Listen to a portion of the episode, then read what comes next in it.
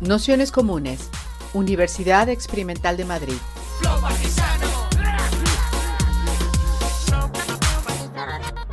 Toda la información en nuestro canal de Telegram Nociones Comunes o en nuestra web traficantes.net barra formación. Pues nada, si os parece, creo que se oye bien. Vamos a ir empezando. Daros la bienvenida a todos, a todas, a todos a esta quinta sesión del curso ¿Qué pasa con la pública? Educación pública, segregación, libre elección y reproducción de clase. Para esta quinta sesión que hemos llamado Pedagogías Alternativas, Límites, Contradicciones y Propuestas, eh, tenemos la suerte de contar con dos compañeras que han preparado esta sesión y que, que trabajan también en, en la pública y forman parte de algunos de los colectivos que conforman esta propia casa, que son Milena Radovich y Alicia del Río, y con ellas trataremos una, bueno, una de las cuestiones con las que hemos ido discutiendo a lo largo del curso, que es el que papel que juegan las pedagogías y especialmente las pedagogías alternativas o libertarias en esta reproducción de clase, ¿no? En qué medida se han utilizado en algunos campos, por qué en determinados sectores de repente están en el centro o en qué otros momentos si eh, pedagogías que han sido pensadas para para, bueno, para eh, personas de, en grado de exclusión, para orfanatos, bueno, dependiendo de qué tipo de, pedagogía estemos hablando, pero en general para personas de pocos recursos, eh, de repente también están en el centro de los, de los coles de élite y conformando bueno, pues algunas de las pedagogías más llamativas y que conforman también una importante segregación, al menos en, el, en contextos como el nuestro. Al mismo tiempo, también hemos hablando a lo largo del curso cómo estas pedagogías han servido también para segregar algunos coles de otro, para intentar también contrarrestar prácticas que se estaban dando o incluso, pues en algunos momentos, justificar determinadas transformaciones, a veces sin, sin demasiado peso por detrás. Entonces, en todo, entre todos estos dilemas, pues bueno, les hemos pedido que nos dieran un marco que nos permitiera discutir con cierta profundidad eh, esta cuestión. Así que nada, haremos como otras veces una introducción de una hora más o menos y luego un ratito de preguntas, debates y demás. Vale. Pues nada, lo primero presentarnos y contaros un poquito cómo va a ser la estructura de la charla. Eh, bueno, Ali es orientadora en la pública, entonces eh, va a introducir un poco el tema contando un poco pues, de qué estamos hablando cuando hablamos de metodologías. Y bueno, yo trabajo ahora en la pública, trabajo en la privada, la concertada, pero sí que he podido formar parte cinco años de un proyecto pues, de educación de, con metodologías alternativas. Entonces mi idea en realidad es un poco contar como algunos de los principales debates que, se han dado en torno a esto desde este, un poco desde, estas dos perspectivas, ¿no? sin olvidarnos que el curso se llama ¿Qué pasa con la pública? pero también mirando un poco qué ha pasado fuera de ella. Y mm, entonces pues va, a hablar primero Ali, luego hablaré yo y luego otra vez que nada, vamos a. Vale. ¿Con cuál? Con este. Vale. Eh, bueno, pues para empezar quería primero aclarar un poco eso, a qué nos referimos con esto de propuesta pedagógica o metodologías, ¿no? porque el día de hoy vamos a estar aquí como un poco pensando en por qué necesitamos una propuesta pedagógica propia ¿no? desde nuestros posicionamientos políticos. Entonces, eh, pues quería aclarar que dentro de todo esto, que, ¿no? que es un tema bastante amplio y hay, varios aspectos, pues sobre todo nos queríamos referir a, a tres cosas. ¿no? En primer lugar, a lo mejor lo que tenemos todas más en la cabeza, que sería la metodología didáctica, ¿no? todo lo que las docentes eh, planificamos para que el alumnado aprenda los objetivos que nos hemos marcado, ¿no? pues cómo diseñamos la sesión, qué materiales usamos, qué actividades planteamos, lo que sé, si nos ajustamos al nivel de partida o no, asumimos que ya hay un nivel, ¿no? Todas estas cosas. Pero también, no solo esto que pasa dentro de nuestra aula y que decidimos nosotras, sino también Em, las medidas organizativas que condicionan eh, lo que pasa en el aula, ¿no? que muchas veces son decisiones que son de centro, que a lo mejor no tomamos nosotras las docentes, como la idea que ha salido durante todo el curso de cómo se forman los grupos de alumnado, ¿no? si son heterogéneos, si son segregados, o por ejemplo, si contamos con apoyos, ¿no? si pensamos que tenemos alumnado que necesita apoyo, pues cómo se van a organizar estos recursos. ¿Quién está dentro? ¿Quién está fuera? Si preferimos hacer un grupo fuera eh, homogéneo, segregado, cómo puede ser cómo se organiza pues, la compensatoria, los apoyos para discapacidad, la diversificación, o si, por ejemplo, apostamos por eh, hacer desdobles heterogéneos, ¿no? o sea, un tema de heterogeneidad eh, frente a segregación. Pero también todo el tema de eh, lo social y de la convivencia, ¿no? todo lo que tiene que ver con la participación, entendiendo que en la escuela pues, estamos conviviendo gente muy distinta, diferente durante seis horas, interactuando, ¿no? que formamos una comunidad, pues cómo se sostiene eh, esa comunidad también tiene que ver con, la propuesta pedagógica, ¿no? Pues, por ejemplo, quién pone las normas, quién está vigilando si se cumplen, si no se cumplen, qué pasa cuando alguien no las cumple, se pone un castigo, se mm, hace alguna reflexión, hay algún tipo de reparación, si contemplamos que se puede expulsar a la gente o no de esta comunidad, o qué otros mecanismos hay para, sostener las necesidades que puedan surgir, ¿no? Pues yo que sé, por ejemplo, si, sabemos que se pueden producir eh, violencias machistas, existe alguien que tenga esa responsabilidad, es el alumnado, ¿no? Para eh, reparar esas violencias. Y bueno, una vez hemos definido esto un poco, pues eh, pensar también por qué, por qué es importante una sesión sobre esto, ¿no? ¿Por qué pensamos que desde nuestros posicionamientos políticos tenemos que tener una propuesta pedagógica concreta?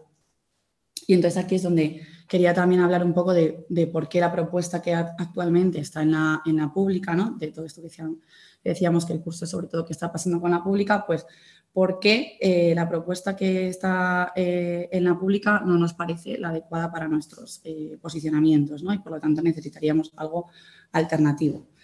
Pues en primer lugar, porque, mm, y esto seguro que lo hemos pensado todas, ¿no?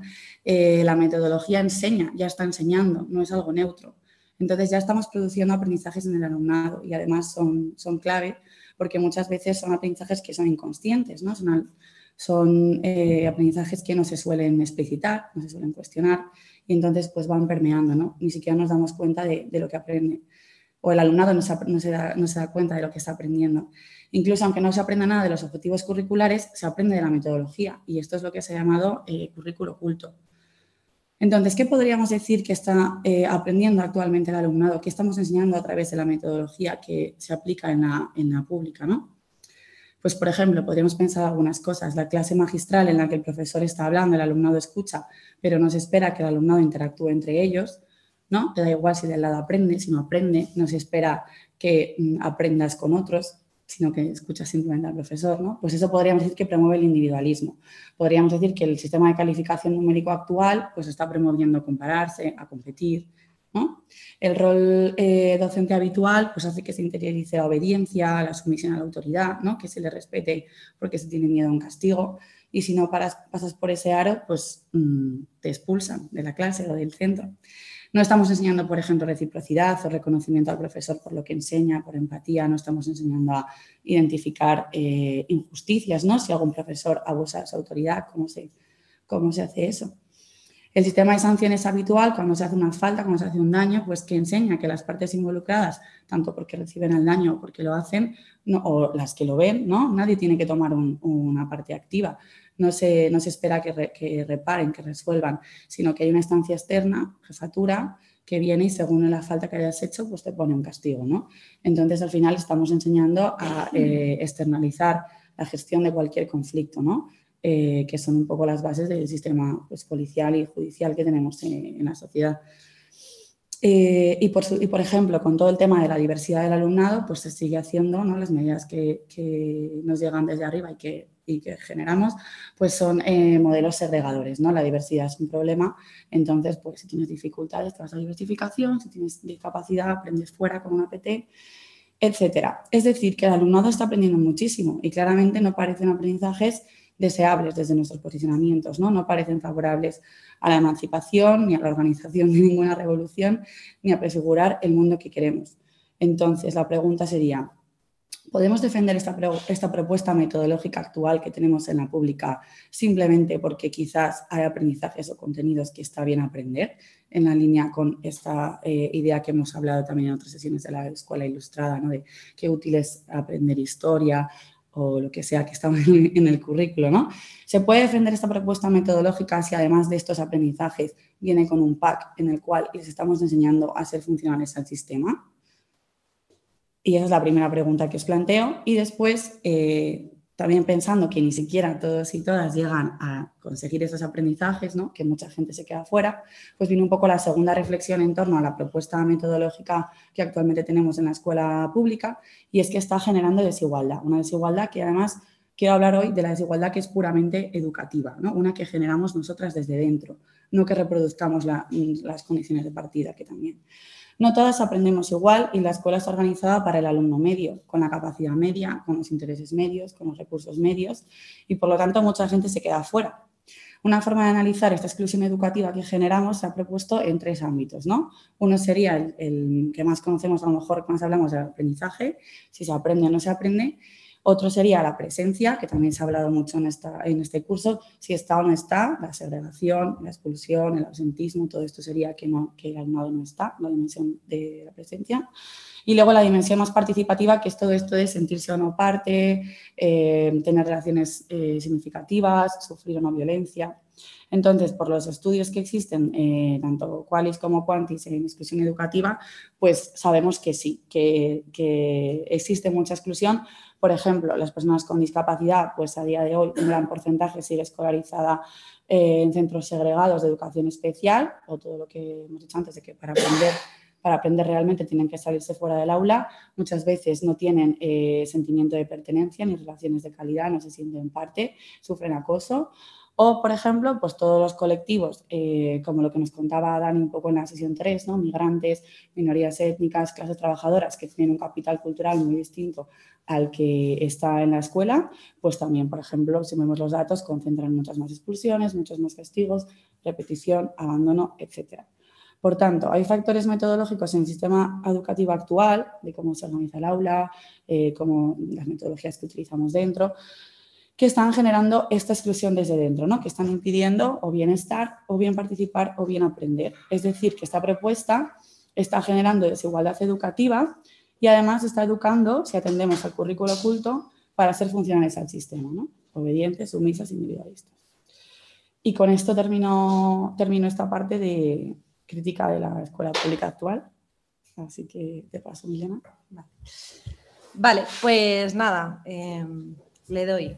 Bueno, pues me gustaría pediros que cerrarais los ojos. Habéis venido a una charla de pedagogías alternativas, así que algo raro ibais a hacer. Así que nada, si podéis cerrar los ojos. Os voy a plantear una situación que hoy, sé que hoy es dura de imaginar, ¿vale? En un día como hoy, pero, pero voy a ello.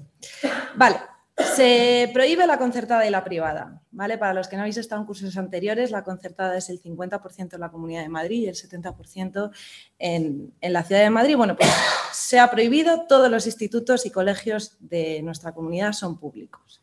Además, hemos inventado un algoritmo maravilloso en el que la, mm, la población se va a repartir de manera proporcional y aleatoria, de manera además en la que podemos ir andando al colegio, ¿vale? Además, se dobla la plantilla de profesorado y se hace estable y se forma y de, manera que el ratio se reduce a la mitad. Bueno, pues con esta imagen en la cabeza, yo os voy a preguntar qué querríamos enseñar y cómo. Podéis abrir los ojos ya. Vale. Em, en la sesión de hoy mm, me gustaría dedicar un ratito de reflexión a qué propuesta educativa tenemos en la pública, más allá de las cuestiones materiales con las que yo creo que hay bastante consenso. Em, en concreto hoy, pues como va de pedagogías alternativas, me gustaría que nos centráramos en el cómo, más que en el qué, ¿no? en qué contenidos querríamos enseñar, más que en, ese cómo. Aunque igual la primera pregunta que cabe es si es que el cómo es importante, si está relacionado con el qué o si es que el cómo y el qué son completamente independientes. Antes de entrar en semejante harina, sí que me gustaría aclarar que, claro, para esta eh, situación que os he planteado y que os habéis imaginado, bueno, yo creo que hoy está más claro que nunca que para que eso ocurriese, pues como, como decía el compañero Sergio eh, en, la, sesión eh, número 4, que al final la escuela es el germen de lo social, ¿no? Entonces, para que ocurriera algo como los que, lo que os habéis imaginado, pues seguramente tendría que acontecer la revolución, ¿no? Para que hubiera semejante transformación en nuestra escuela pública a día de hoy, pues seguramente tendría que haber esa transformación en las calles, ¿no? Con lo cual, en realidad, me parece importante como traer dos imágenes. Una sería como qué escuela necesitamos para que la revolución aconteciese, ¿vale? A la que voy a llamar la escuela del día de antes de la revolución y qué escuela querríamos el segundo día de la revolución, porque el primero va a ser no lectivo, así que eh, el segundo día de la, revolución. ¿Vale? Entonces, eh, la idea un poco es, eh, bueno, la idea que, quería transmitiros es un poco que pensemos todo el rato en estas dos escuelas, ¿no? en, la del día de antes de la revolución y en la del día después. Bueno, como yo creo que es difícil imaginar sin referentes, esto también podría hacer alusión al tema de las pedagogías, pero bueno, eh, yo os voy a traer eh, dos propuestas educativas que ya os aviso, no son nada originales, pero sí que son dos propuestas que traigo, dos, dos experiencias históricas que me ha apetecido traerlas. Una, porque me parece que han salido de manera más sutil o más evidente a lo largo del curso ¿vale? Y otra porque yo creo que son, son propuestas educativas que no son sospechosas, digamos, que tienen una, eh, una clara e inequívoca vocación transformadora, o sea, que, creo que, pueden ser buenos, mm, buenos referentes, ¿vale? Para el día de antes de la revolución quería traer a Freire, ¿vale? seguro que lo conocéis, al pedagogo marxista de los años 60. Yo creo que es así como el pedagogo moderno más importante que hay. Y bueno, yo creo que eso tendría que hacernos que pensar, porque la verdad es que tiene unos añitos ya.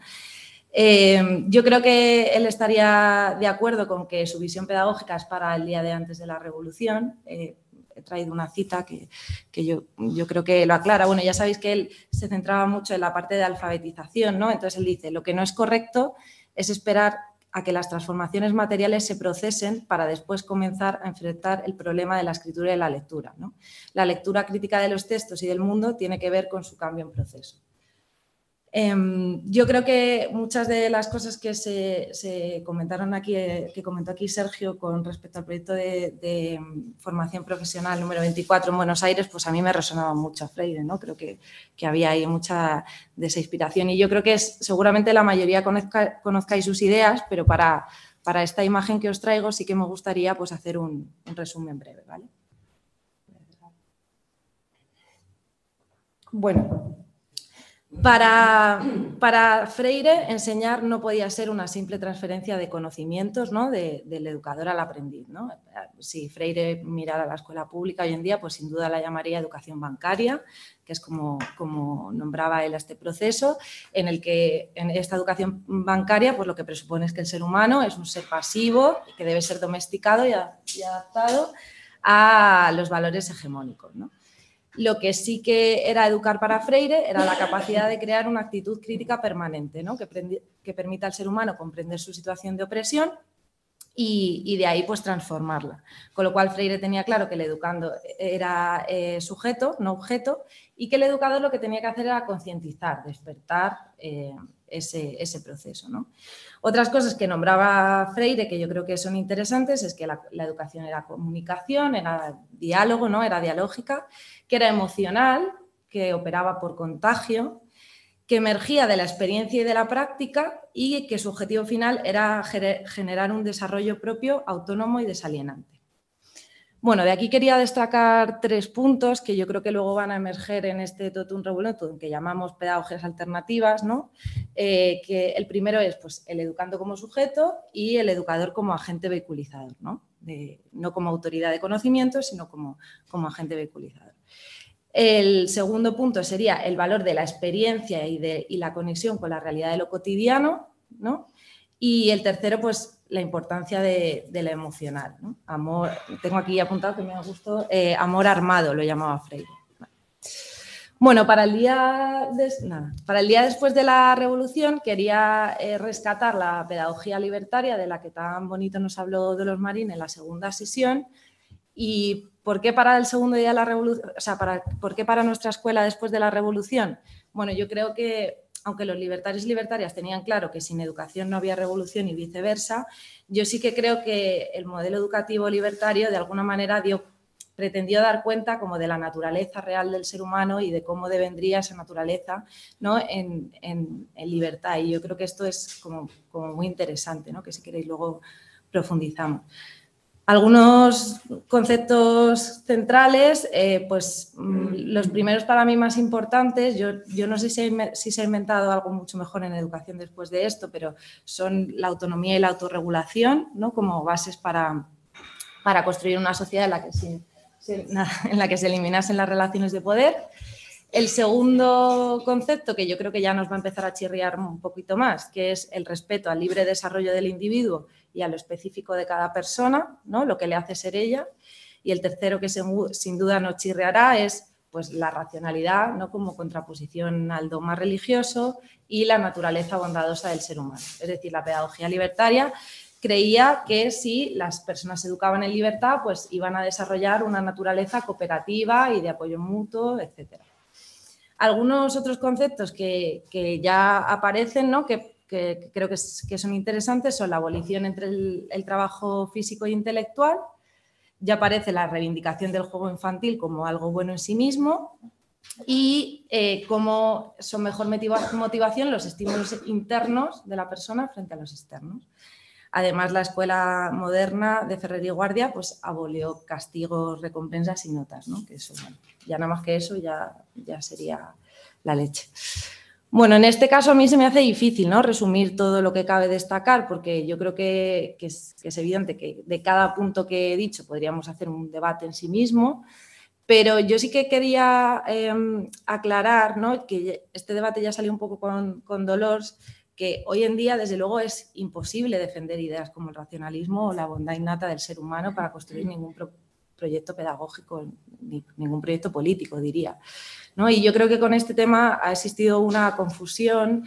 Eh, Dani nombraba el libro de las falsas alternativas de Ani Pérez, en el que de alguna manera se acusa a las pedagogías alternativas de seguir defendiendo la bondad innata del ser humano. Y yo creo que eso no ha sucedido nunca. Perdonad que me adelante un poquito, pero, pero sí me apetecía como eh, aclararlo en este punto. Yo creo que lo que se ha reivindicado como innato es la capacidad de aprendizaje de las niñas, que no tiene nada que ver, ¿no? Una cosa es pensar que podemos aprender de manera innata, sobre todo en las primeras etapas de la vida, y otra cosa es pensar que somos buenos por naturaleza. Son como dos conceptos completamente diferentes. Yo creo que lo que ha hecho las pedagogías alternativas es que han puesto un poco las especificidades biológicas, fisiológicas, históricas, como, como lo queramos luego llamar, de la infancia, ¿no? Pero no, pero no en ningún momento yo creo que han, querido eh, como retomar esa idea, ¿no? Bueno, si queréis luego podemos hablar un poquito de esto en el debate, que yo creo que hay una sesión de dolor se quedó a la mitad. Eh, quizás añadir dos puntos más que, pueden servir para el, debate. En primer lugar, es como en la España del siglo, de principios de siglo, pues había un contexto igualito que el de ahora, en el cual, bueno, no, pues como había un contexto en el que realmente eh, la escuela era un lugar de exploración, de ensayo, ¿no? De, alguna manera creían que lo que estaban de alguna manera ensayando lo iban a poder como desplegar, ¿no? Y además pues era la escuela era como un lugar de prefiguración de la sociedad que creían por venir, ¿no? Y bueno, yo creo que esto es, creo que es como un punto, un punto importante. Y en segundo lugar, pues como esa experimentación ocurrió desde luego al margen del Estado, ¿no? en, lo que podríamos decir instituciones propias o, escuela privada, según como lo quisiéramos definir, ¿no? pero desde luego ocurrió al margen del Estado. Vale, pues nada, con estas dos experiencias, la de Freire y la de la pedagogía libertaria, mientras bebo agua, recordar esta imagen que os he traído y pensad cómo, cómo os imagináis un día a día de esta escuela del día de antes de la revolución y del día de después. Y voy a poner el cronómetro porque no lo he puesto. Vale, pues una vez que tenemos em, esta imagen en la cabeza, pues viene la, la, pregunta que duele, ¿no? Que sería cuánto se parecerían estas escuelas que tenemos en la cabeza a esas escuelas super chachis del barrio de la Moraleja o de los laterales de la A6, ¿no? en las que, bueno, pues son escuelas, por supuesto, con jardines, en las que las peques y adolescentes caminan tranquilas, ¿no? con cierta libertad, en las que no están reventando los baños, incluso hay papel en los baños, ni revientan las mesas, ¿no? porque consideran que son suyas, y además parecen como estar aprendiendo ¿no? de manera casi, bueno, pues sin aparentes resistencias, ¿no? Yo creo que si os pregunto de esa escuela, de esa escuela que imaginabais, yo creo que si os pregunto de esa escuela que os venía a la cabeza, ¿cuánto se parece la escuela que vosotros tenéis en la cabeza con esa escuela que, mm, de, los laterales de la A6 en contenidos? Todos me diréis, no se parecen nada, nada, ¿no? Nosotros vamos a estudiar historia del movimiento obrero, vamos a estudiar agricultura ecológica, ¿no? Vamos a estudiar o sea, nuestros contenidos no se van a parecer en nada a lo que al día de hoy estudian en esas escuelas, ¿no? Yo creo que eso lo tendríamos más o menos claro. La pregunta es, ¿se parecería en algo en el cómo, en cómo son esas metodologías? Pues igual ahí pica un poco más, ¿no? Cuando escuchamos a las pedagogas de estas escuelas, las de, las de la A6 que la llamo yo, em, pues podemos reconocer muchas de las ideas que anteriormente he nombrado, ¿no? incluso no solo de la pedagogía libertaria de Freire, sino de otras autoras con las que nos podemos sentir muy identificadas. Muchos de, los conceptos que aparecen, que yo creo que es importante diferenciar, aparecen conservados tal cual como cosas eh, potencialmente positivas para la infancia, tal cual, ¿no? es decir, esto lo utilizamos porque es algo bueno en sí, y otras, desde luego, aparecen eh, transformadas pues a una lógica mucho más funcional al sistema neoliberal. ¿no? Así, pues el educando como sujeto, por lo que se ha transformado es en, que el alumno es un cliente con necesidades que han de ser satisfechas, ¿no? La crítica al conocimiento dogmático vertical, pues aparece algo así como el conocimiento solo me es útil en tanto que me da posibilidades pues, en la economía de mercado, ¿no? en, la que me, en la que me forma para, para el mundo laboral. Yo creo que lo del desarrollo individual, eso sí que ha, eso sí que ha ido bien, y llegando incluso pues como a un culto ¿no? de, la individualidad en la que bueno, pues deseos y privilegios ya pues se confunden con necesidades humanas, que yo creo que ese es otro buen debate. Eh, las potencialidades de la infancia pues se ven como futuros valores de mercado. El vínculo emocional con el aprendizaje, todo esto de la educación emocional que daría para otra charla, eh, yo sí que creo que pues, ha devenido un poco en, una individualización de la experiencia emocional, ¿no? en el que pues, el sufrimiento pues, lo justifica todo. Eh, y el cuestionamiento del papel del profesorado, pues sí que ha roto esta figura de profesor y profesora como fuente de conocimientos y al final pues los profesores sí que se han convertido pues una especie de coach, ¿no? En lo que al final en vez de buscar eh, hacer autocrítica y hacer una formación continua por el propio placer de, la, de formarte, ¿no? Eh, pues al final lo que se ha convertido es como una carrera de obstáculos en la cual cada profesor tiene que tener un montón de, cursos, ¿no? Que además le dan una, distinción, incluso en el máster de profesorado a mí me lo enseñaron como una marca personal, ¿no? Que le da eh, distinción a tu centro y entonces pues eso aumenta la clientela pues en un contexto de, de libre elección, ¿no? Mm, y, por último, pues la autonomía y la autorregulación, claro, para mí son los conceptos un poquito más difíciles de pervertir, ¿no? Pero bueno, yo sí que creo que cuando en algunas leyes educativas, por ejemplo, el PSOE hablaba de, autonomía, pues el PP lo que ha hecho ha sido transformarlo en esta cosa que llama espíritu emprendedor, que luego el PSOE ha, mantenido. Eh, y bueno, para los que no estáis eh, en educación, pues eh, la competencia de espíritu emprendedor es una competencia transversal en todas las asignaturas, o sea, todos los procesos de todas las asignaturas tenemos que enseñar espíritu emprendedor y además es una asignatura optativa para todos los cursos y en el caso de la formación profesional es una asignatura obligatoria ¿no? para todas, todas las formaciones. Bueno, pues ¿cómo es posible? ¿no? ¿Cómo es posible que, estos conceptos que, al principio pues, em, supongo que con los que nos podemos sentir afines, pues, pues se, han, se han transformado en estos conceptos totalmente útiles ¿no? a, la lógica neoliberal. Bueno, yo mi idea de hoy no es tanto averiguar cómo ese giro teórico, histórico y tal, sino como ver pues, qué implicaciones tiene eso, ¿no? qué implicaciones tiene eso para nuestra escuela del día antes de la revolución y del día después de la revolución. Perdona, que me quedo. Bueno, Ahora, eh, para seguir andando en esto, me gustaría contaros un poquito qué panorama tenemos en nuestra ciudad, ¿no? Y entonces, bueno, aunque no me da tiempo y como hacer una cronología muy fiel y además voy a hacer una cronología totalmente sesgada por mi experiencia. De hecho, voy a empezar cuando empiezo cuando entro yo en el mundo de la educación, pero bueno, yo creo que, que puede ser útil, ¿no? Bueno, hace más de una década ya, acompasado con el impulso político del 15M, aparecen en Madrid distintas propuestas educativas, ¿no? muy heterogéneas, de distintos lugares, que yo creo que todas comparten tres características. La primera característica es una crítica radical a la escuela tradicional. Eh, yo creo que está como muy bien resumida en el documental de la educación prohibida, no sé si lo llegasteis a ver en su momento, pero yo creo que ese, documental, a pesar de que muchas experiencias son de América Latina, como que sí que refleja bien como ese momento. Esta crítica eh, básicamente se centra como en que la escuela tradicional o la escuela disciplinaria tiene un desfase con las bases neurológicas del aprendizaje. Es decir, la escuela tradicional no, no está al día con lo que sabemos del aprendizaje y ese no estar al día tiene que ver con los métodos también tiene que, se hace una crítica a los contenidos, ¿no? es decir, se, dice, se están estudiando contenidos del siglo XIX para una sociedad del, del, siglo XXI, se cuestiona el papel del profesorado y además, pues claro, si esta escuela, está desfasada, pues ¿para qué nos sirve? ¿no? Con lo cual, en el fondo es una crítica como incluso a la función social de la propia escuela dentro de, de, la sociedad. ¿no? La segunda crítica, o sea, la segunda característica común que tienen todos estos proyectos es que recuperan metodologías del siglo XX.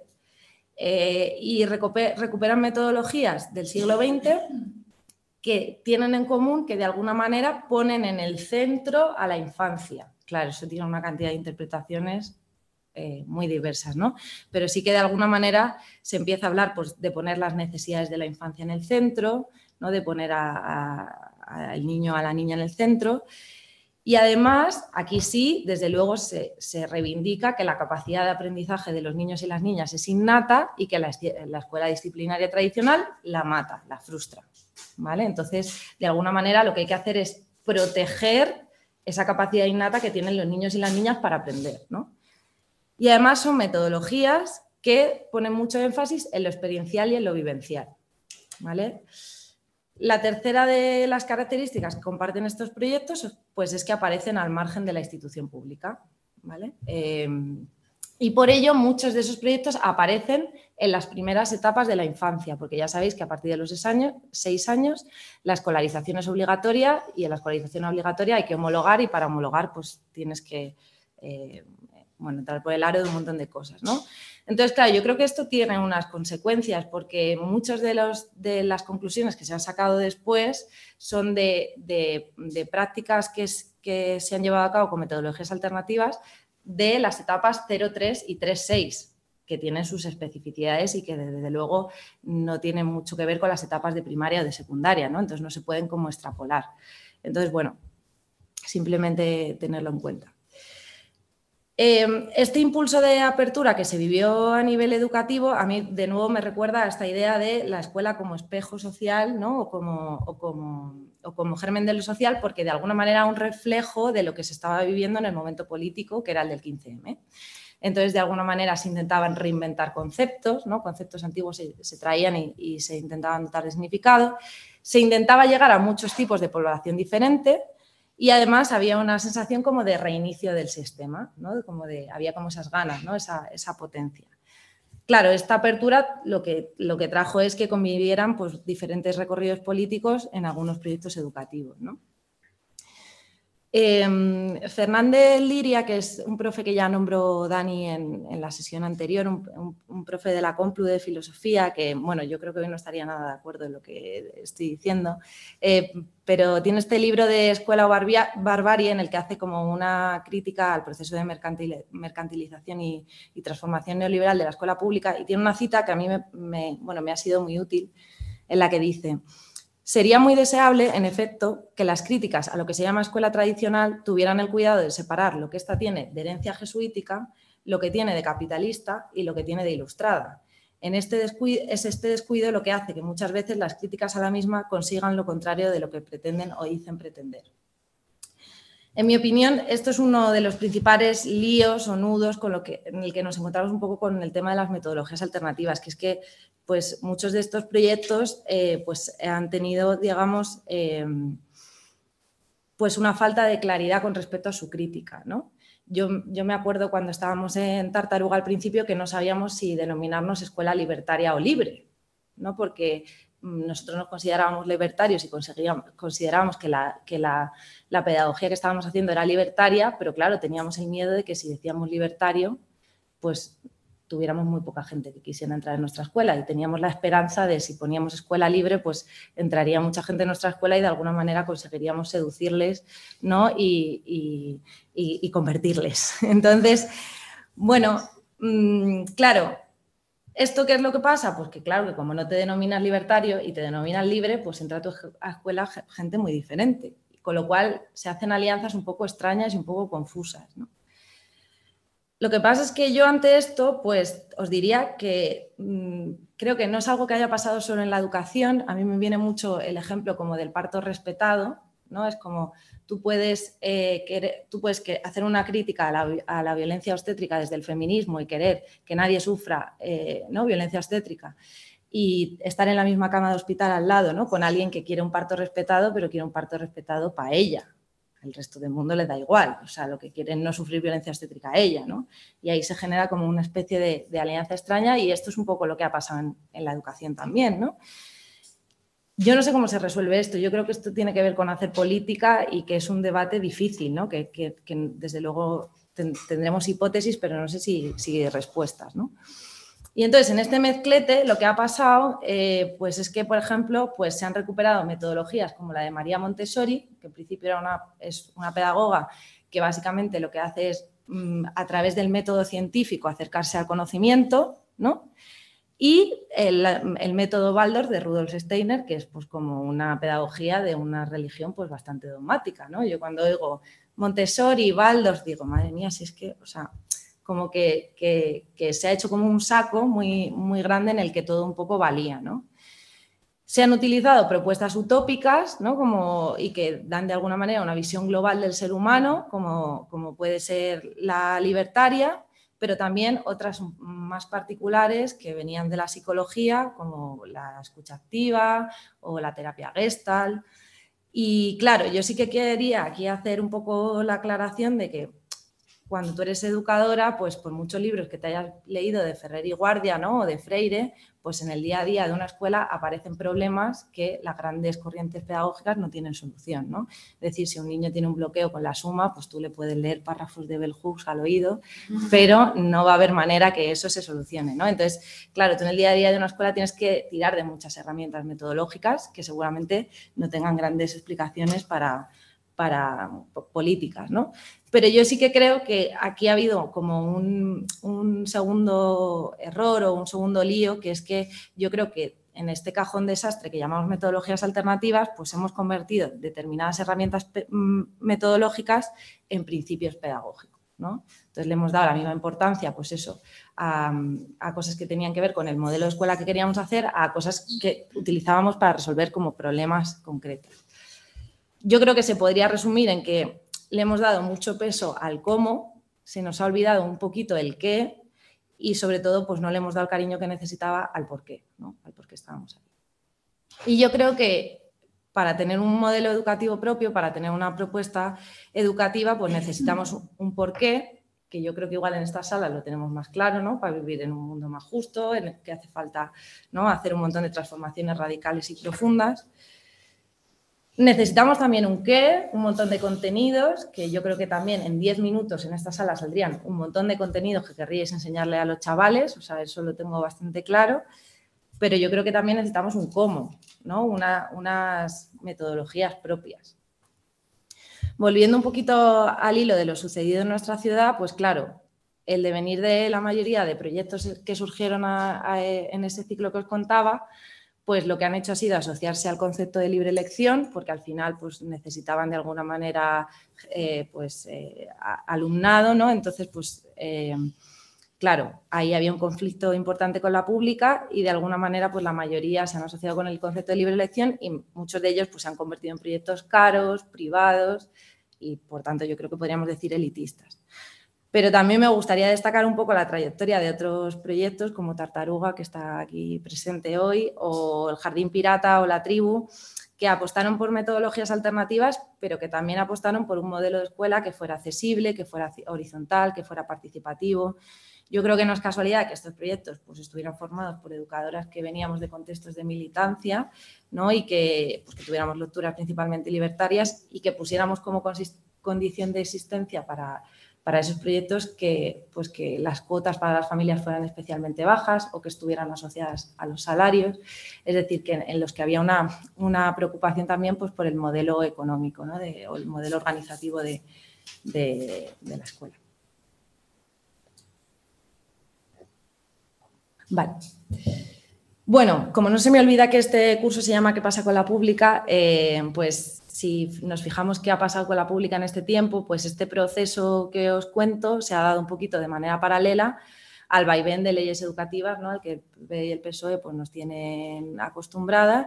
Y lo que ha hecho PP y PSOE es significar una, una batalla dialéctica ¿no? entre, en el que contenidos y competencias pues, han sido un poco la bandera de cada cual. ¿no? El PP ha defendido que los contenidos eran súper, súper importantes y el PSOE que no, que había que modernizar la escuela y que había que ir a un modelo competencial. Pero vamos, Ambos partidos lo que han tenido claro es que la escuela estaba desfasada con, el mercado laboral y que lo que había que hacer era meter a las empresas ¿no? mediante conciertos y convenios en, la escuela pública y que además teníamos que dejar que las escuelas definieran el perfil del alumnado del siglo XXI, ¿no? que, así, se, así se nombra en todas las cosas burocráticas. Bueno, no sé si hasta ahora he sido muy polémica, eh, pero ahora sí que igual lo soy, por, también por cosas que se han hablado a lo largo de este curso. A mí el modelo competencial del SOE pues no me asusta, porque yo pienso que, las competencias, como bien entendidas, podrían ser como un poco ese saber hacer que tanto nos falta en la pública, ¿no? Y mm, tanto nos falta que o sea, se ha instaurado la nueva ley educativa y la realidad es que nadie la está aplicando porque nadie sabe aplicarla, porque nadie sabe evaluar un saber hacer, o sea, es que ni sabemos, yo incluida, o sea, que, que esa es un poco la realidad. A mí no me preocupa eso, a mí lo que me preocupa es caer en el falso debate entre competencias y contenidos. ¿no? A mí me, preocupa un poco creer que se puede saber sin saber hacer o que se puede saber hacer sin tener contenidos. ¿no? A mí es caer, o sea, un poco entrar en ese falso debate es lo que sí me preocupa. ¿no? Em, os traigo un ejemplo para ver si así es un poco más fácil. Em, queremos que nuestro alumnado conozca los contenidos del cambio climático contenidos reales, quiero decir, científicos y tal, pues supongo que todos me diréis sí, ¿no? No, no hay duda. ¿Queremos que nuestro alumnado tenga competencias frente al cambio climático? Pues claro, yo creo que si la pregunta es, ¿queremos que nuestro alumnado tenga competencias para adaptarse al cambio climático? Pues igual nos da más rabia. Si queremos que nuestro alumnado tenga competencias para luchar contra el cambio climático, pues igual lo tenemos más claro, ¿no? O sea, que, yo creo que, que, que, el tema de las competencias, o sea, el tema del saber hacer, es, un poco, mm, o sea, que, desde luego los contenidos bien dados y bien adquiridos te impulsan a querer aplicarlos, ¿no? Y al final, aplicar, para aplicar algo necesitas contenidos. Entonces, como, como un debate en el que nos tienen ahí encerradas en la pública un poco, un poco desesperante. Actualmente, con, yo creo que hoy podría decir tranquilamente, con el ciclo del 15M finalizado, eh, los proyectos de, élite sobreviven, ¿no? Eh, eh, pero la mayoría de los demás han desaparecido, con la excepción heroica de, Tartaruga. Eh, sin embargo, pues en este tiempo lo que sí que ha habido es que muchos de, de estos procesos de los que os he comentado han permeado en la pública. Lo que pasa es que de todas las características que os hablaba antes, lo que ha permeado en la pública de ese momento es al final el tema de las metodologías, ¿no? el tema de, del cómo. Y claro, si tú ves la foto final, lo que ves es que a día de hoy pues hay muchas escuelas elitistas que tienen metodologías alternativas y la escuela pública intentando imitarlas. Y dices, ¿cómo puede ser esto posible? ¿no? ¿Cómo puede ser que la pública quiera imitar metodologías de gente que, con la que no nos sentimos nada, nada afín? Entonces, eh, yo aquí os quería lanzar esta pregunta, que sería, ¿Podrían los materiales Montessori ser utilizados con el fin de concientizar desde la pedagogía del oprimido? Pues desde mi punto de vista, sí. Yo creo que seguramente sea más fácil, em, seguramente sea más fácil entender el concepto de plusvalía, ¿no? que, sería un concepto que, seguramente nos sirva para entender lo que pasa en el mundo, pues si yo tengo un manejo de, de los números simbólico pegado a una vivencia asociada al placer y no al rechazo, ¿no? Es decir, si, las matemáticas son una angustia para mí, pues seguramente entender el sistema económico lo sea también, ¿no? Sin embargo, por ejemplo, me pongo a repasar Waldorf y pues yo no sé si veo nada que no sea como muy útil. O sea, es decir, que está claro que todas las metodologías tienen una ideología detrás y que conviene desentrañarla, pero yo tendría cuidado con sentar en el banco de acusados a todas las metodologías alternativas porque que no sea la clase magistral, ¿no? Yo creo que igual sería interesante poder desplegar sin miedo a que nos tachen de, neoliberales o de coach o de lo que sea, pues un abanico de metodologías que nos son útiles para la educación y para, para el mundo que queremos. un ejemplo escuchado, que, escuché en la Comisión de Educación de Ecologistas en Acción, aquí presente también, eh, que me gusta mucho, es como, los ricos ¿no? siempre tienen jardines en sus, en sus casas. ¿no? Es decir, como los ricos entienden perfectamente el valor de la naturaleza. Otra cosa es que no piensen que eso tenga que ser universal, pero que para ellos lo entienden perfectamente. ¿no? Eh, de hecho, un, ejemplo muy bonito de, un libro que, me he leído de Jane Anion, que es una, una pedagoga marxista que va describiendo como una, escuela de clase trabajadora, una escuela de, clase media aspiracional y una escuela de elitista, y lo primero que hace para definir esas escuelas es hablar del número de árboles que tienen alrededor. Y pues ya os podéis suponer que las escuelas elitistas son las que más árboles tienen alrededor, ¿no? en el que más contexto de naturaleza están. Con lo cual, igual es que mm, los materiales Montessori pues son más fáciles, con ellos son más fáciles aprender aritmética ¿no? y, por tanto construir conocimiento. Con lo cual yo igual no queremos Montessori para el pueblo, no sería mejor reclamar Montessori para el pueblo, así quería haber llamado a la charla, pero se me ocurrió tarde, Montessori para el pueblo. Em, en esta, esto ya es una fricada que lanzo porque si no, no me quedaba tranquila, pero en esta línea, yo que soy bióloga, me queda un poco la duda también si queremos conquistar el terreno de la neuroeducación o queremos dejarlo a su suerte como está ahora mismo y por tanto a la mirada neoliberal. Pero bueno, eso queda para otra charla.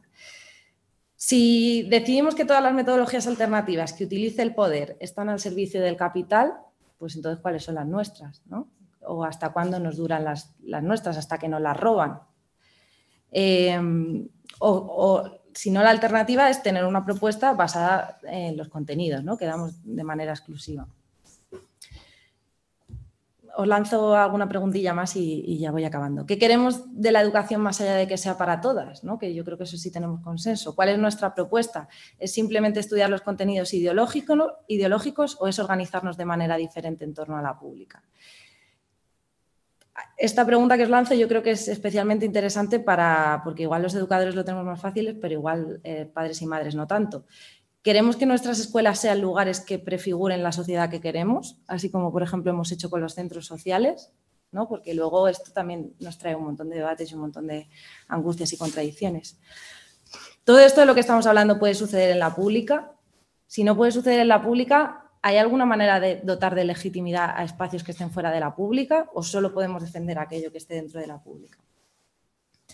Bueno, para mí eh, quizás algo en lo que podíamos encontrar un poquito de luz o un poco de pistas en esto de las metodologías es un poco en ver las metodologías en las que nos hemos dotado los adultos en nuestros espacios de emancipación, ¿no? Porque al final yo creo que eso es una cosa que, que aprendí bastante en Tartaruga, que es como si te preocupan mucho los valores de tus hijos, eh, preocúpate por los tuyos, ¿no? Y si te preocupas por tus propios valores, pues igual los de tus hijos van como con más solos, ¿no?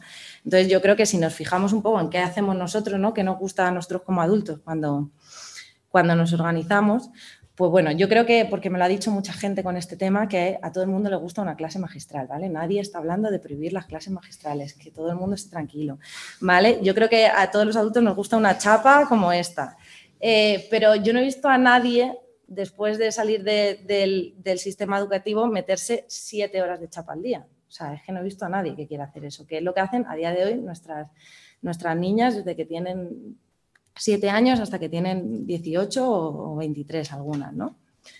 Parece que a los adultos lo que nos gusta es ser partícipes de los contenidos de, los que nos vamos a formar, necesitamos compartir con otras, ¿no? vincular los contenidos a experiencias concretas de nuestra vida, parece que los adultos aprendemos haciendo ¿no? y aprendemos compartiendo.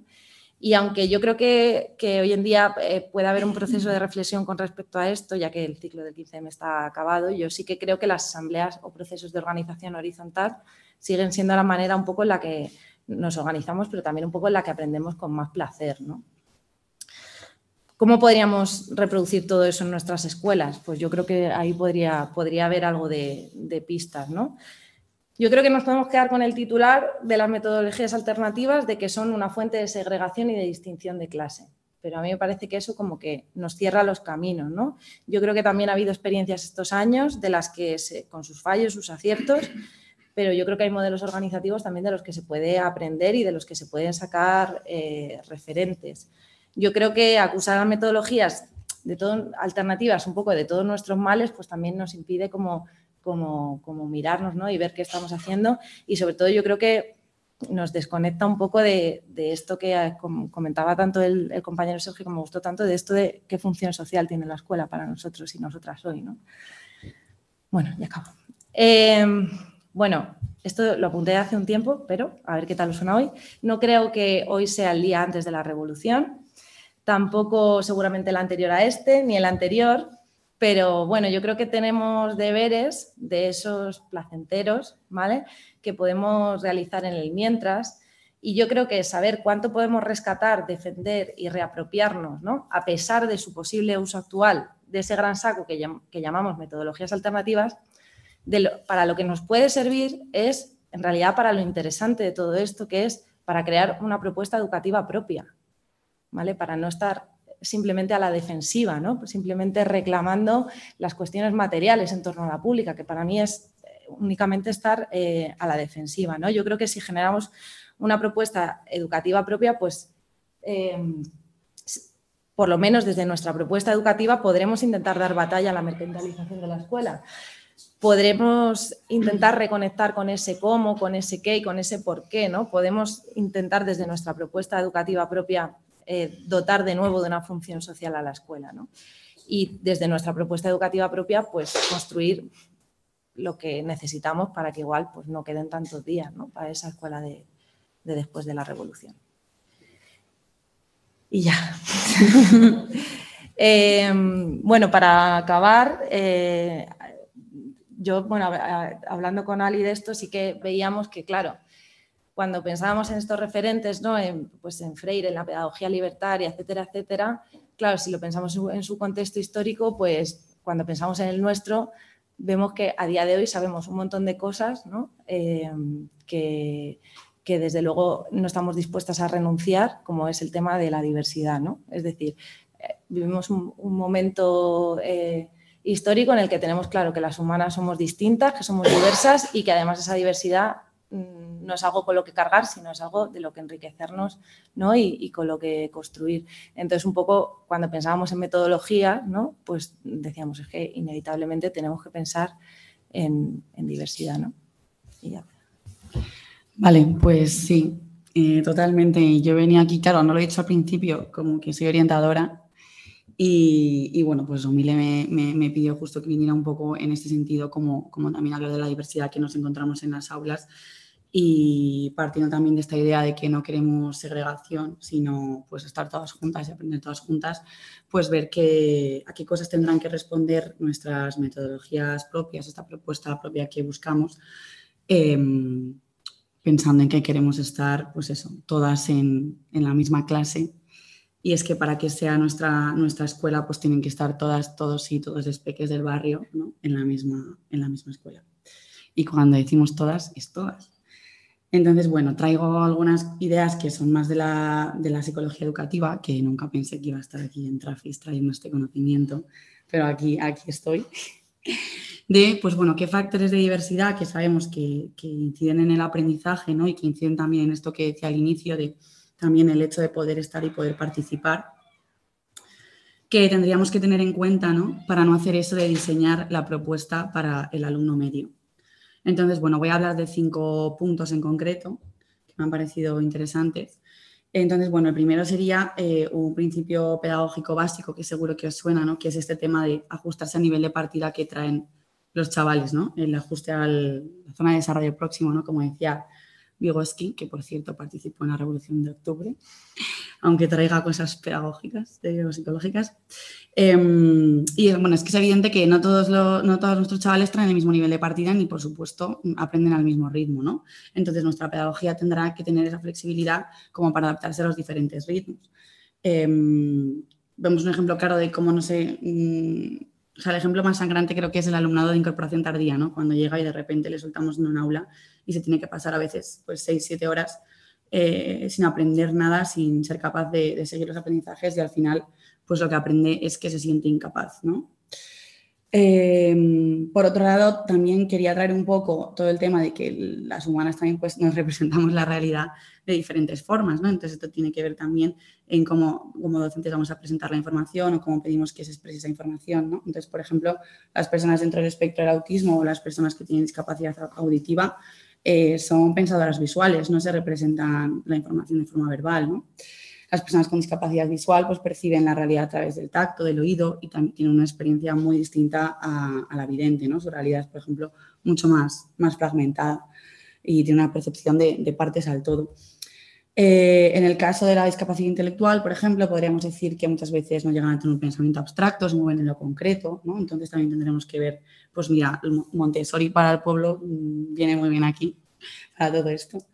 Em, también hablando de las diferencias en cómo nos comunicamos o el lenguaje que, utilizamos, pues además de los ejemplos más claros, como pues, por ejemplo algunas personas migrantes pueden no dominar el idioma, ¿no? o, personas que tienen una dificultad específica para comprender y expresar en el lenguaje verbal, pues también podríamos pensar en, la lengua de signos o también pues, todo lo que he dicho ¿no? del autismo al ser visual. También muchas personas con autismo se comunican con pictogramas o con comunicadores. Y luego dentro de la parte más eh, social de la comunicación, pues no todas tenemos evidentemente las mismas habilidades sociales ni comprendemos las, claves sociales igualmente, ¿no? Eh, tanto una persona autista como un migrante que acaba de llegar, una persona muy impulsiva, podemos pensar en un montón de, ejemplos, ¿no? Em, otro, otro, de los factores podría ser cómo procesamos la información, ¿no? Y sin ponerme eh, muy técnica, pues por ejemplo, las personas no integramos los estímulos todos los estímulos que nos están llegando de la misma forma. A veces eh, no les damos el mismo sentido, no, tenemos una forma distinta de diferenciar lo que es importante, lo que es irrelevante. Entonces, eso nos lleva también a tener una organización espacial y temporal en el aula, ¿no? que nuestra, nuestra metodología tendría que estar adaptada a toda esa diversidad. Entonces, el entorno habitual del aula, por ejemplo, cómo presentamos las actividades, pues a veces tienen muchas barreras para, el alumnado, ¿no? Por ejemplo, también, nuevamente, las personas con autismo pues encuentran este, este entorno neurotípico muy impredecible y por eso pues se agotan, les dan colapsos, todas estas cosas que, les pasará a vuestros alumnos con TEA. Eh, otro factor en el que me, quería detener más también, que me parece muy interesante, bueno, además tiene que ver con todo este tema de, la gran importancia que le damos a, la autonomía eh, desde, desde los posicionamientos libertarios, es la capacidad de autorregulación, ¿no? La autorregulación, que es la capacidad de regular la propia conducta, teniendo en cuenta, o sea, considerando tanto los pensamientos, ¿no? Lo cognitivo, como lo emocional o lo conductual. Por ejemplo, pues sostener la atención, ponerte una meta y cumplirla, ¿no? Permanecer motivada o persistente en esa meta, o si tienes ira, pues qué haces con esa ira, ¿no? Entonces, no todo el mundo tenemos la misma capacidad para autorregularnos, claramente. Es una capacidad que está muy influenciada por el contexto. Primero porque depende de la regulación que hayamos podido experimentar con nuestras figuras de cuidado de apego, ¿no? por supuesto que se aprende en la interacción.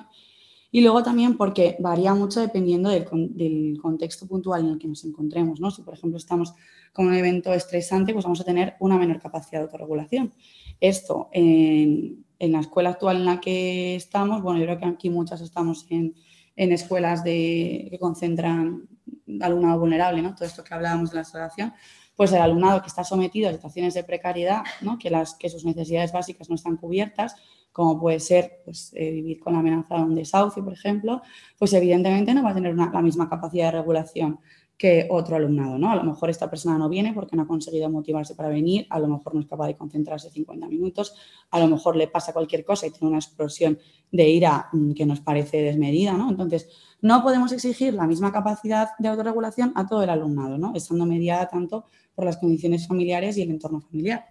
Y luego además es que mm, claramente los contextos culturales pues eh, exigen una mayor o una menor autorregulación de una manera muy arbitraria, ¿no? Entonces podríamos estar de acuerdo en que hay culturas que son más contenidas, que exigen como una mayor contención y culturas que son mucho más espontáneas, ¿no? Entonces, la cultura del profesorado de clase media pues, ha establecido unos estándares concretos de lo que es mm, la autorregulación esperada y se alinean con eh, lo que viene siendo pues, eh, la buena educación ¿no? o lo que se espera. Entonces, en base a, a este criterio, pues se censuran comportamientos, se etiqueta, se castiga, se expulsa, se excluye. ¿no? Entonces, pues em, los datos nos dicen que justo se, se, castiga y se expulsa algunos perfiles en concreto, ¿no? que es justo pues, clase obrera, varón y determinadas culturas migrantes o en nuestro caso también eh, personas gitanas ¿no? en el Estado español. Entonces todo esto además incluso incide a veces en no dejarse, no dejarles acceder a ciertas vías, ¿no? En Diver nunca vemos estos perfiles, ¿no? Por ejemplo. Em, vale, esto sobre la, sobre la autorregulación, ¿no? Y luego, para el último punto, pues había traído las diferencias en el, en el, en el marco cultural, que bueno, también han aparecido en la autorregulación porque realmente están todos relacionados. Entonces, eh, bueno, Dani en la sesión 3 ya nos contó bastante, ¿no? Que no te puedes vincular igualmente con el contenido eh, cuando vienes con un capital cultural muy distinto al que se está valorando y, dando en la escuela, ¿no? Eso también se ha, explicado desde, además de por Bourdieu, pues por psicólogos educativos como Ausubel, ¿no? que no, se puede hacer un aprendizaje significativo cuando hay tanta, tanta lejanía. Pero es que también quería enfatizar hoy que, mm, bueno, que no solo también en los contenidos, ¿no? que también es, esto pasa en las metodologías, ¿no? porque toda esta parte del capital cultural justo más incorporado, más ligado al cuerpo, este hábitus ¿no? Eh, mm, que, se performa, que son las formas de ser, de comportarse, de hablar, eh, las diferencias también en los códigos lingüísticos y, comunicativos, em, pues también están generando una, gran, una gran lejanía eh, y es que al profesorado nos resulta mucho más fácil vincularnos con el alumnado de clase media, así por defecto, ¿no? que te lo trabajes, que con, el, que con el alumnado de la clase, de la clase trabajadora. ¿no? Entonces, el profesorado de clase media, que tiene en la cabeza esta meritocracia, ¿no? todo lo que hemos estado también hablando en la sesión 3, eh, valorar lo intelectual frente a lo manual, pues genera una lejanía con la clase trabajadora, por ejemplo, que se traduce en desafección, en expulsiones, y bueno, pues desde los, desde los estudios que han estado Em, viendo un poco por qué se produce la exclusión educativa, sobre todo de las clases trabajadoras inmigrantes, pues la pertenencia y la vinculación, bueno, y también en los estudios de discapacidad, la pertenencia y la vinculación son tan claves para la motivación y para no abandonar, para no caer en absentismo, pues que es, eh, es una de las claves para prevenir el abandono. ¿no? Eh, Aina Taravini, por ejemplo, que estudia mucho la exclusión educativa, eh, señala que la meritocracia en la mente del profesorado es uno de los factores clave, además de la segregación, lo pone como al mismo nivel, ¿no? que, lleva a estas prácticas excluyentes eh, en el aula. Entonces, la propuesta que, queramos proponer, ¿no? ya uniéndolo un poco con lo que querríamos abordar en la sesión 6, pues tendrá que considerar esta diversidad, ¿no? Eh, después habrá que unirla a qué metodologías queremos para aprender lo emancipador, lo revolucionario, ¿no? prefigurar que qué sociedad queremos en lugar del currículo oculto que, estamos dando actualmente en la, en la pública. ¿no? Em, pero eso, tendremos que considerar toda esta diversidad si queremos que todo el mundo eh, esté en el aula, ¿no? que esté en el mismo aula y no segregado, que todo el mundo participe, que se siente parte, que forme parte, que se involucre, que tenga relaciones de calidad, que no sufra violencias y, por supuesto, para que aprenda. Y si no, pues no es nuestra escuela. Y ya está. Y ahora podemos pasar a preguntas o...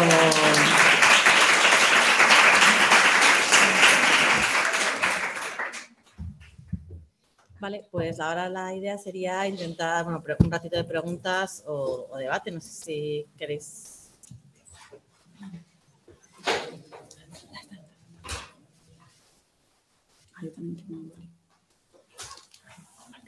Madre mía.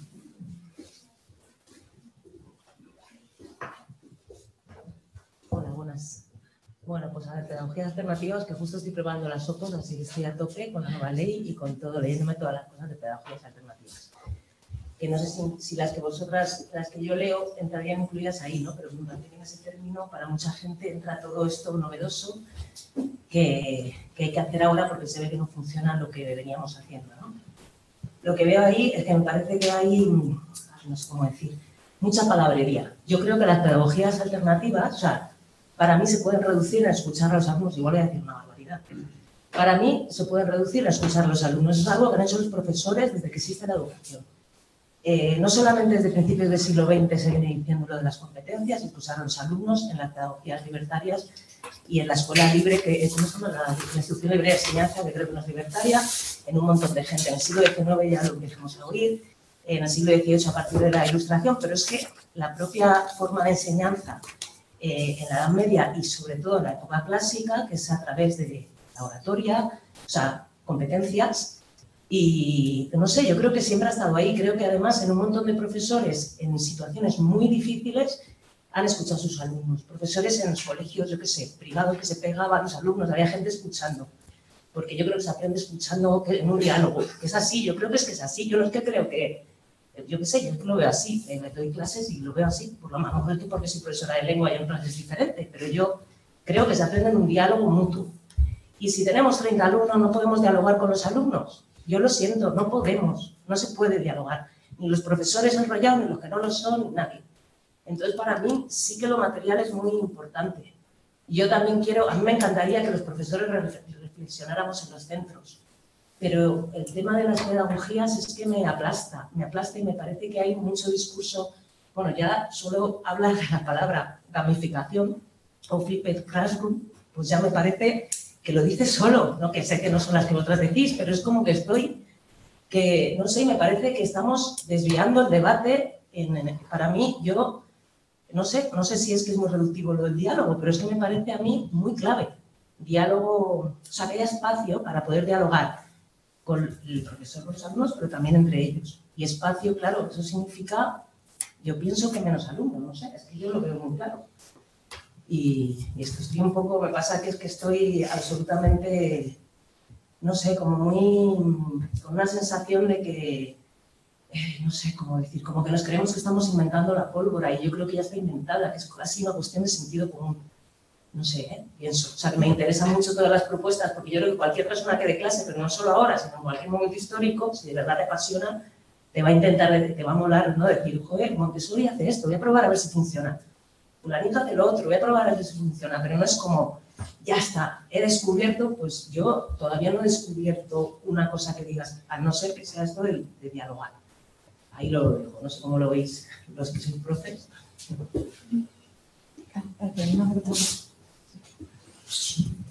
Hola. Vale, eh, a ver si sé explicarlo. O sea, yo estoy de acuerdo contigo, Milena, en que al final la pedagogía libertaria, o no sé, cuando hablamos de metodologías, siempre estamos hablando un poco del cómo, ¿no? Y has dicho tú que faltaría el qué y el, por qué o el para qué, ¿no? Que creo que es lo importante de la educación. Y creo que justo cuando te quedas en la metodología es muy fácil que sea capitalizada como producto, ¿no? Y por eso es fácil que, porque, es como una técnica, ¿no? Como separada de, de, lo que es un modelo educativo. Y un modelo educativo, transformar todo eso implica mucho más, ¿no? Es como transformar la, una escuela en institución eh, lo que piensa el profesor, lo que se representa. Entonces, eso no se puede exportar y vender tan fácilmente. Entonces, entiendo que cuando se habla siempre de metodologías, va a ser muy fácil que se conviertan en, producto y que sigan las lógicas neoliberales. ¿no? Entonces, yo creo que sí que es verdad, o yo no he encontrado en, la pedagogía libertaria, bueno, no me tengo que decir pedagogía libertaria, pero sí metodologías como la Montessori o la Waldorf, una reflexión real de, del para qué y el qué del aprendizaje. Quiero decir, al final se basaba mucho en es esto del centrado en, el alumno es como muchas enseñar a través de o sea, como conceptos técnicos y o técnicas o aprender, por ejemplo, por ejemplo la suma.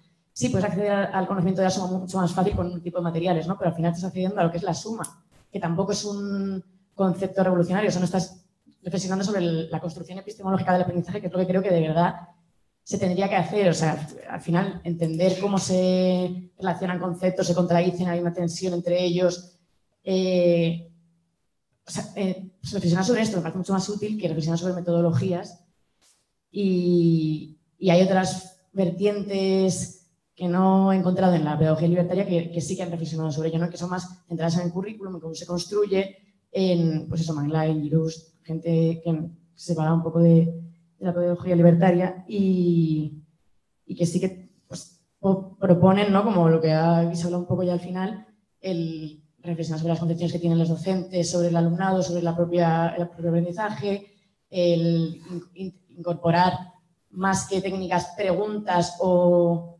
preguntas de autoevaluación durante el proceso de aprendizaje o preguntas en las que se pueda desgranar ese aprendizaje, ¿no? entender cómo se construye, cómo se relacionan todos los conceptos que tenemos.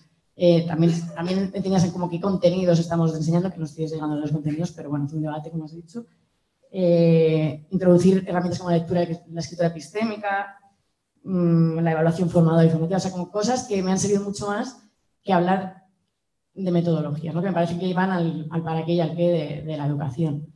Eh, Y luego ligándolo un poco con lo que decía Ali, creo que al final cuando hablamos todo de contacto atención a la diversidad, caemos mucho en, en esto mismo, en centrarnos en el diseño universal de aprendizaje, las evaluaciones psicopedagógicas, como esta idea de que atender a la diversidad es entender a todos los alumnos como si fueran individualidades, que no creo que es lo que tú hayas dicho, pero que al final se está reproduciendo un poco este discurso.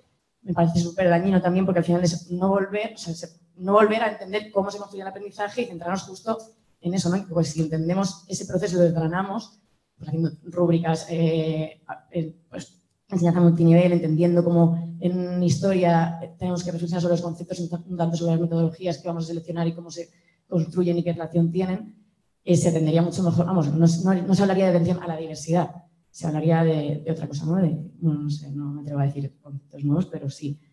Entonces, eso, y no creo que sea, por ejemplo, no compararía a Usuben con sociólogos, o sea, la psicología de la educación yo creo que ha hecho bastante daño en el sentido de, individual, o sea, que al final se están pensando en cómo individualidades aprenden y no en el contexto sociocultural de esos aprendizajes y, no sé, bueno, como se me, que la pedagogía libertaria sí entiendo que se haya mercantilizado desde ahí, ¿no? porque creo que no, no consigue aportar teóricamente una reflexión de lo que es la construcción del aprendizaje real y de un modelo de educación distinta más que unas metodologías para tener técnicas o conceptos simples concretos. Vamos a esta serie porque nos sí, sí, sí, Yo es que no, no, yo no sé hacer eso de acumular cinco preguntas. Solo es que también eh, con la diversidad pensaba lo mismo, que para mí es como, yo considero que todos los alumnos son diversos y el diálogo para mí es lo que hace que tú puedas saber qué necesidades tienen desde el diálogo. Pero claro, si tus alumnos tienen un montón de problemas porque les han desalojado, porque su padre eh, le hace violencia, porque tiene una enfermedad mental, pues claro, pues muy, o sea, que no me parece algo como a ver qué, qué, qué pedagogía, es que eso a ver cómo lo tomas, el mundo está muy mal, en algunos sitios tienes alumnos con muchos problemas. Y el otro tema que también me parece que no se ha nombrado mucho, que es como, a mí me parece que las metodologías, o, bueno, no sé cómo llamarlo, pero la idea de una educación competencial, como dicen ahora, para mí no se puede calificar. Yo es que no creo que es que no sepamos hacerlo, es que no se puede calificar, es que la calificación es contradictoria con la educación competencial. Entonces luego yo tengo que ser súper objetiva y hacer miles de rúbricas. Es que, no sé, me parece que no están tomando el pelo, sinceramente, no se puede. No sé, es, como una contradicción ahí que no se resuelve en la pública, ¿no? Imagino que mm. en otro sistema lo puedes hacer, en la pública tenemos que calificar. Mm. Yo es que eso, lo de acumular cinco preguntas y contestarlas, no sé, así que sí, parece que tenemos, poco. O bueno, eh, bueno, yo eh, lo primero que me gustaría aclarar es que en realidad yo creo que ni Ali ni yo eh, estamos hablando del tema de las metodologías porque sea como lo que creamos, lo que hay que hacer más hincapié o lo que es lo principal. O sea, como que nos ha tocado hablar de esto porque nos ha tocado hablar de esto por experiencia personal, pero yo no creo que sea, ninguna de las dos lo planteamos como el tema por el que hay que empezar, sino que es un tema como que hay que tener en cuenta, pero no es el tema por el que hay que empezar. Yo eso lo tengo bastante claro. ¿no? Eh, lo que pasa es que lo que yo sí que veo es que las cuestiones materiales, sobre las cuestiones materiales tenemos determinado consenso. O sea, yo creo que eh, incluso con perfiles eh, dentro de la izquierda como muy, muy diferentes, tú puedes estar de acuerdo con, tu compañero del claustro en el que hace falta eh, doblar los profesores, reducción de horas, no sé qué, no sé cuántos, y luego tú ves lo que hace en el aula y lo que tú haces en el aula y es que no tiene nada que ver. Entonces, a mí eso me despierta como como ciertas preguntas, ¿no? Es decir, ¿cómo puede ser que si estamos de acuerdo en eso, ¿no? Que parece que es como lo material y lo más importante, luego a la hora de dar clase, pues tengamos, y de nuestro proyecto educativo, tengamos tantas diferencias. Yo la realidad con la que me he encontrado por cuestiones del destino es que mm, he estado en centros en los que tenía la mitad del ratio, por, porque te, pues un centro que de repente hay poca gente, o también está la concertada con mitad de ratio, y se reproduce lo mismo, ¿eh? O sea, tú tienes la mitad del ratio y haces una clase magistral de una hora y no escuchas a tus alumnos nada y pones notas igualmente. O sea, que, por eso yo os invitaba a hacer este planteamiento inicial, porque la realidad es que ojalá fuera tan fácil, pero que no es tan fácil. O sea, cuando tienes la mitad del ratio no se, no se borran todas esas cosas que hay como detrás, ¿no? Desde luego que, o sea, que, yo lo veo, o sea, que eso es esencial. O sea, sin eso no podemos hacer nada, ¿no? Pero que eso es esencial. Y, mm, y luego la realidad que me he encontrado como eh, formando parte de proyectos eh, fuera de la pública, es que en realidad, el, que por eso digo que creo que esto ha sido para mí lo más interesante, estaban las metodologías, pero en otras muchas cosas. O sea, que, procesos como Tartaruga, que, están aquí ellas que lo pueden contar, o Jardín Pirata o tal, eran, eran propuestas educativas que, eh, bueno, son propuestas educativas que trabajan eh, con las familias, que para empezar, las, educadoras... Eh, si están organizadas de manera horizontal, ¿no? que están en procesos de formación continua, que por supuesto escuchan. En el caso concreto de Tartaruga, Tartaruga nació en CNT, y después de CNT se fue al Centro Social Casablanca y en esto es una plaza, es decir, que surgió completamente ligado a los movimientos sociales y, ahí había como un proceso como continuo, es decir, que yo creo que efectivamente como hacer el, mirar solo el tema de las metodologías es un poco al que, a lo que nos ha llevado a este falso debate, ¿no? El, mirar, el quedarnos solo con, con, ese, con esa visión. Y para mí el problema de eso es que nos ha llevado como al otro extremo de decir las metodologías nos dan igual. Entonces, claro, yo digo, pues es que yo creo que tampoco hay que pasarse, o sea, yo creo que no nos dan igual. Yo creo que tenemos que tener unas metodologías propias y que la realidad es que las tenemos. O sea, la realidad es que eh, cuando, ¿no? Que, en, nuestros lugares de, de, construcción política tenemos otro tipo de metodologías, ¿no? No nos ponemos exámenes, ni notas, ni cosas de esas, para empezar.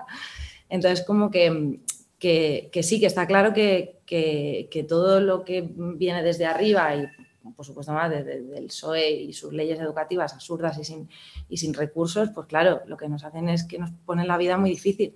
Pero a mí me da miedo como el efecto rebote un poco, un poco de eso.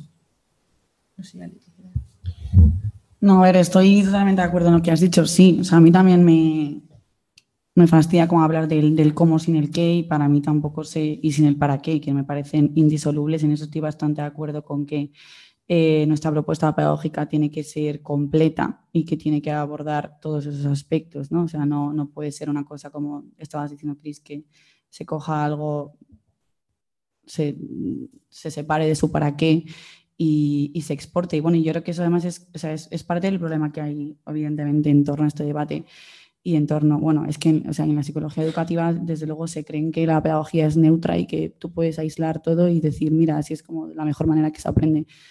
Pues eso es evidentemente es absurdo y la, propuesta que tengamos tiene que nacer de, de, lo que queremos para la sociedad y eso es lo que yo intentaba también decir al principio de la, de la charla, ¿no? que, que ninguna pedagogía es neutra, que siempre hay un currículo oculto, que siempre se están aprendiendo cosas y por lo tanto no podemos, no podemos olvidarnos de eso porque siempre se va a estar aprendiendo algo y lo que se está aprendiendo ahora en la pública no es lo que queremos que se aprenda. Entonces, sí tenemos que pensar en esas metodologías, aunque eh, estoy totalmente de acuerdo en que tiene que ser algo global, que incluya también el qué, el para qué. Y, bueno, y por mm, contestar también un poco lo que se ha dicho eh, sobre la calificación, pues sí, evidentemente mm, en la calificación es algo que tenemos que abordar y que está generando muchísima desigualdad y que está generando también unos aprendizajes que no queremos. Y, bueno, quizá yo entiendo, yo entiendo lo de que con todo esto de las diferencias individuales, mal entendido es una mierda. Y yo también odio las evaluaciones psicopedagógicas y etiquetar a la gente.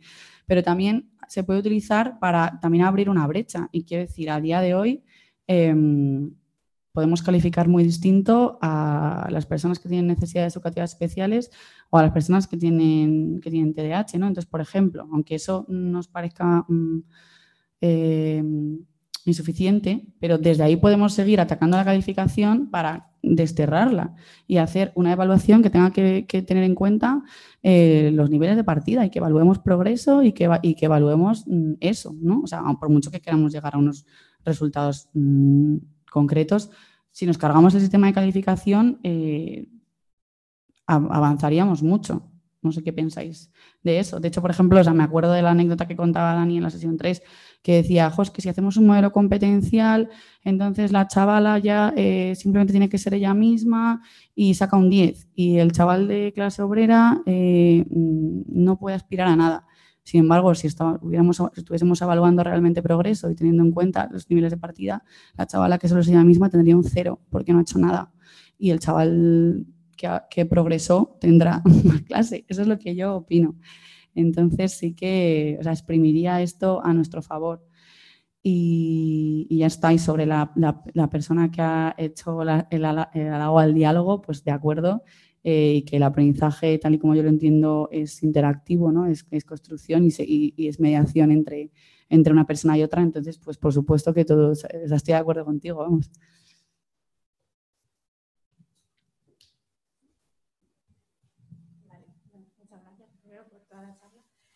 Eh, bueno, como decíais, cada uno de los puntos es un debate en sí mismo. ¿no? yo por me, eh, me quiero centrar solo en la parte metodológica, en esa pregunta que me parecía que lanzabas, no sé si lo he entendido bien, cuando me parecía que, había algo que decía de si realmente merecen la pena estas experiencias al margen de la pública, ¿no? Sí, cuando cerramos los ojos lo que pensamos es que la privada y la concertada no existen, ¿no? Cuando eh, pensamos en futuro ideal, o sea, eh, no, no existen, entonces tienen algún tipo de valor. Bueno, por contextualizar, mi trayectoria es mm, muy gemela, muy a la de Milena, ¿no? O sea, eh, también he estado cinco años en un, en un proyecto, no de este tipo, es un proyecto que, que nació en Carabanchel y acabó en las seis y, y ahora está en la pública, ¿no? Entonces, claro, cuando empezó ese ciclo hace 10 años, ¿no?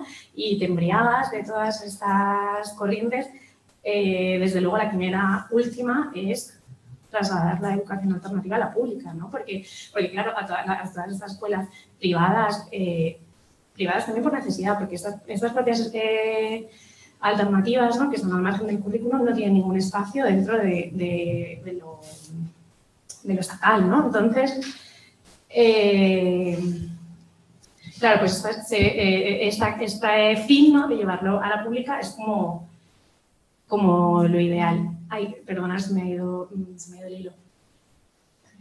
lo que quería decir. Ah, bueno, claro, porque, porque claro, eh, eh, los grandes efectos que le vemos a esto, que sería pues esas cuotas, esa segregación, ¿no? Eh, además del, del, qué, el cómo, el tal, el para quién, ¿no? Todo esto la pública ya, ya lo anula y se, se, ve como, se imagina como un espacio de facto ideal, ¿no? Donde no hay segregación, donde hay universalidad y así. Entonces, claro, por centrarme en esto de eh, sirven de algo, no ha servido de algo, no sirven de nada, habría que anularlos, hombre, pues ya desde lo más personal, ¿no? No quiero creer que todo este tiempo que yo he estado trabajando en estos centros no sirve de nada, ¿no? Que le falta reflexión, que le falta formación política, desde luego, que empezaron también, que, se han eh, neoliberalizado de mil formas, pues sí, todo eso no hay que perder nunca de vista esto, ¿no? Pero también creo que algunas personas nos ha servido mm, para una experimentación, algo que es valioso en sí mismo y, para lo que no, no había otro lugar. Si esto se puede trasladar ahora a la pública o es el único camino para llevarla a la pública, yo creo que esta experimentación se podía hacer directamente en la pública, o sea, tampoco hace falta pasar nunca por la escuela privada, ¿no? Pero, pero el caso es que se ha dado así. Y creo que de eso se pueden sacar aprendizajes, ¿no? Y que muchos nos hemos dado de bruces y que muchos hemos salido y que, y que dentro de ahí, eh, pues también te preguntas, ¿un proyecto has acabado, ¿no? ¿Por qué hay cuotas de 700 euros, ¿no? Y, como que, eh, bueno, todo esto, ¿no? Eh, entonces, yo sí que pienso que son valiosas en ese, en ese sentido, pero lo que ya no me queda tampoco tan claro, ¿no? Cuando hablamos de eh, Montessori, ¿cómo has dicho, Milena? Eh, Montessori... Para el pueblo. Para el pueblo. Sí, efectivamente, Montessori para el pueblo, sabemos que es defensora, pero no es lo único, ¿no? Tampoco, y tampoco Montessori en concreto, ¿no? Para hablar de la pedagogía, pero porque es la que conozco, es un sistema cerrado, muy concreto, con unos condicionamientos muy concretos y que no puede ser. Ahora, lo único, o sea, diversidad, claro que sí, diversidad y todos esos principios pedagógicos eh, es que, pues, lo mismo, ni estamos inventando la rueda ni nada, o sea, ya hay cosas que se decían hace 100 años y, hay muchas experiencias y cada uno, o sea, y todo se puede coger, pero claro, tiene que haber pues, cierta voluntad pedagógica, ¿no? Y reflexión.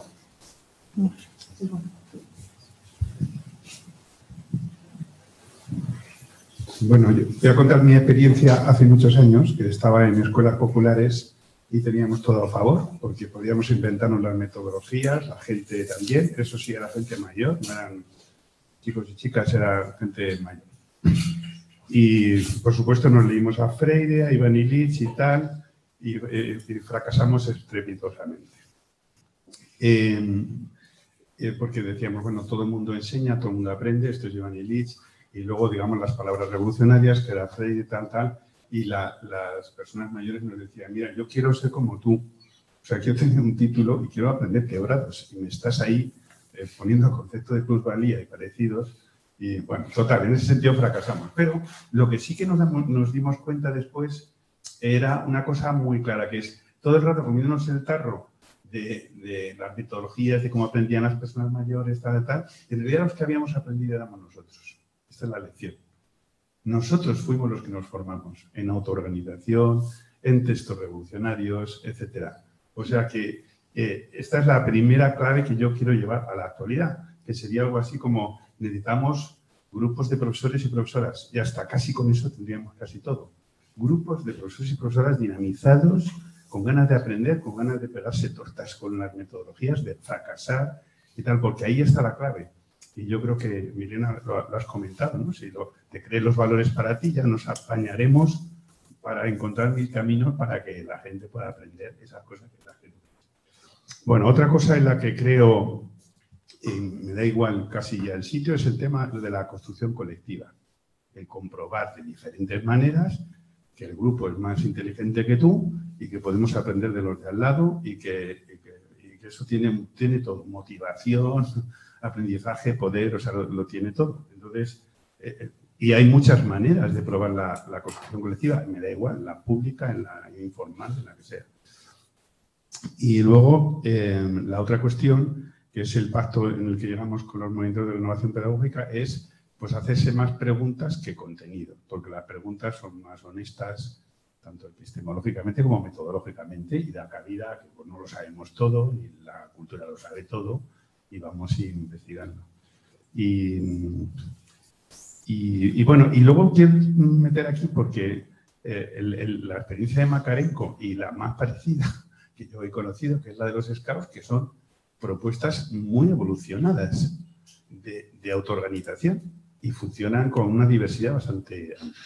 Yo sé que tiene mala prensa para algunas personas, pero realmente es de lo más evolucionado que yo he visto. En el ámbito no formal, pero se puede hacer en el entorno de los centros públicos.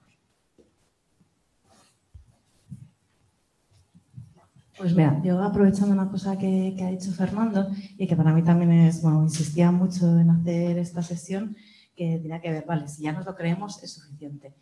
Y claro, que es que nos lo creemos, ¿no? Porque a mí a veces con lo de las pedagogías me ha parecido, o en mi entorno por lo menos ha sido así, que también era el camino fácil para evitar determinados problemas.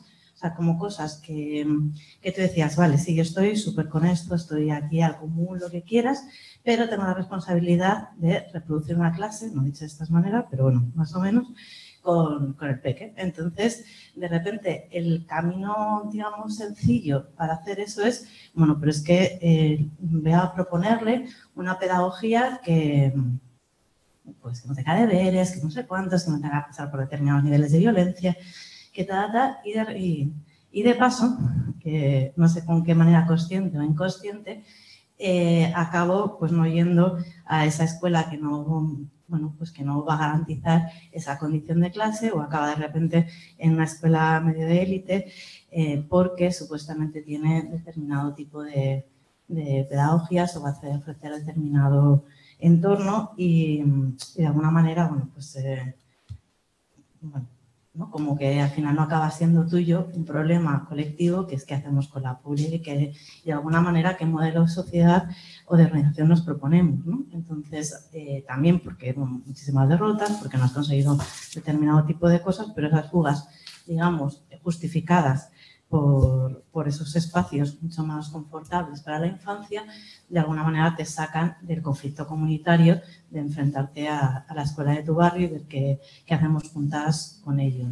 Entonces, eh, también es, claro, súper complicado en contextos como los que estamos, no solo porque tengas un mandato neoliberal súper fuerte, los, vamos, yo muchísimos de mis compañeros o amigos están súper preocupados porque hacen con sus peques, como sentir que tienen la responsabilidad sobre su vida, o sea, cosas que, en- su práctica digamos, de juventud, si quieres, estaban completamente en otro lado, ¿no? Eh, y arriesgaban con su propia vida. Cuando les toca la vida de los peques, pues de repente eh, también el contexto es muchísimo más conservador, no hay organizaciones comunitarias con las que puedas apostar colectivamente, o sea que no es, que también individualmente asumir ese tipo de decisiones pues eh, no es lo mismo que asumirlas colectivamente, entrar en un grupo no sé qué, o incluso la propia sociedad, si el debate está encima de la mesa, pues también tu capacidad de responder ante ello es, es diferente.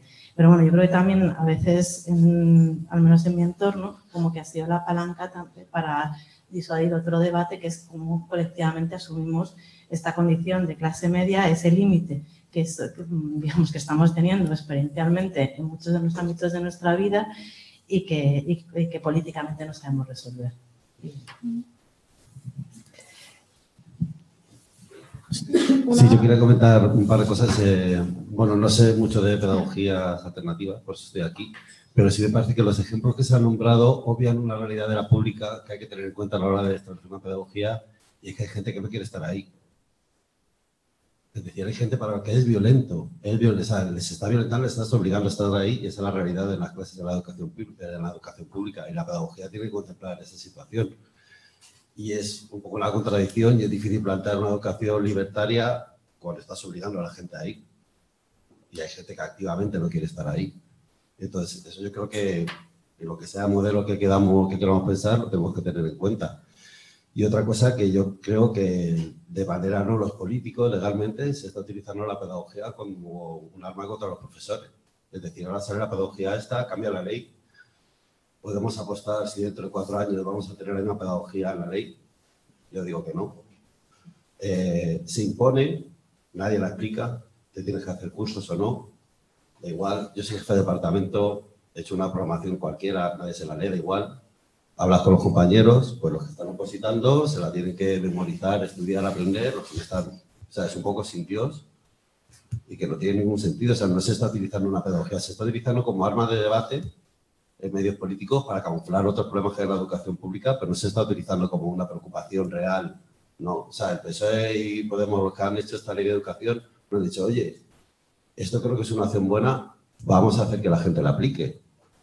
No, la sacan y es como, no sé, como que hay una normativa municipal que no puedes tirar colillas en la calle y todo el mundo tira colillas en la calle, o sea, queda igual. No tiene efecto porque las escuelas no lo están aplicando, por ejemplo, la mía, ni Dios. Y hablas y te, encuentras con gente que te dice, los que están opositando, yo tengo una compañía en el departamento que está opositando y me dice, oye, eso de las competencias, que me lo explica? Yo, espérate.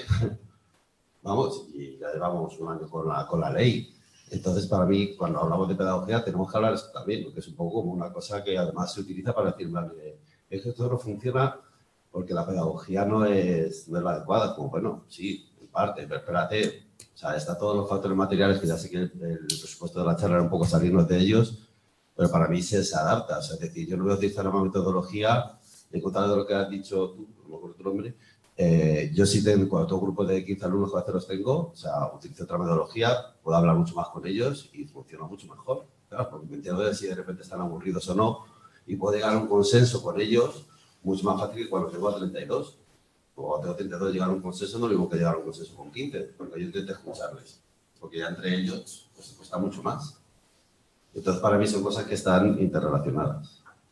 O sea, que no lo puedes hacer, no puedes hacer una pedagogía desvinculada del contexto de condiciones que tienes. Una cosilla eh, con respecto a lo que comentaba Salmo.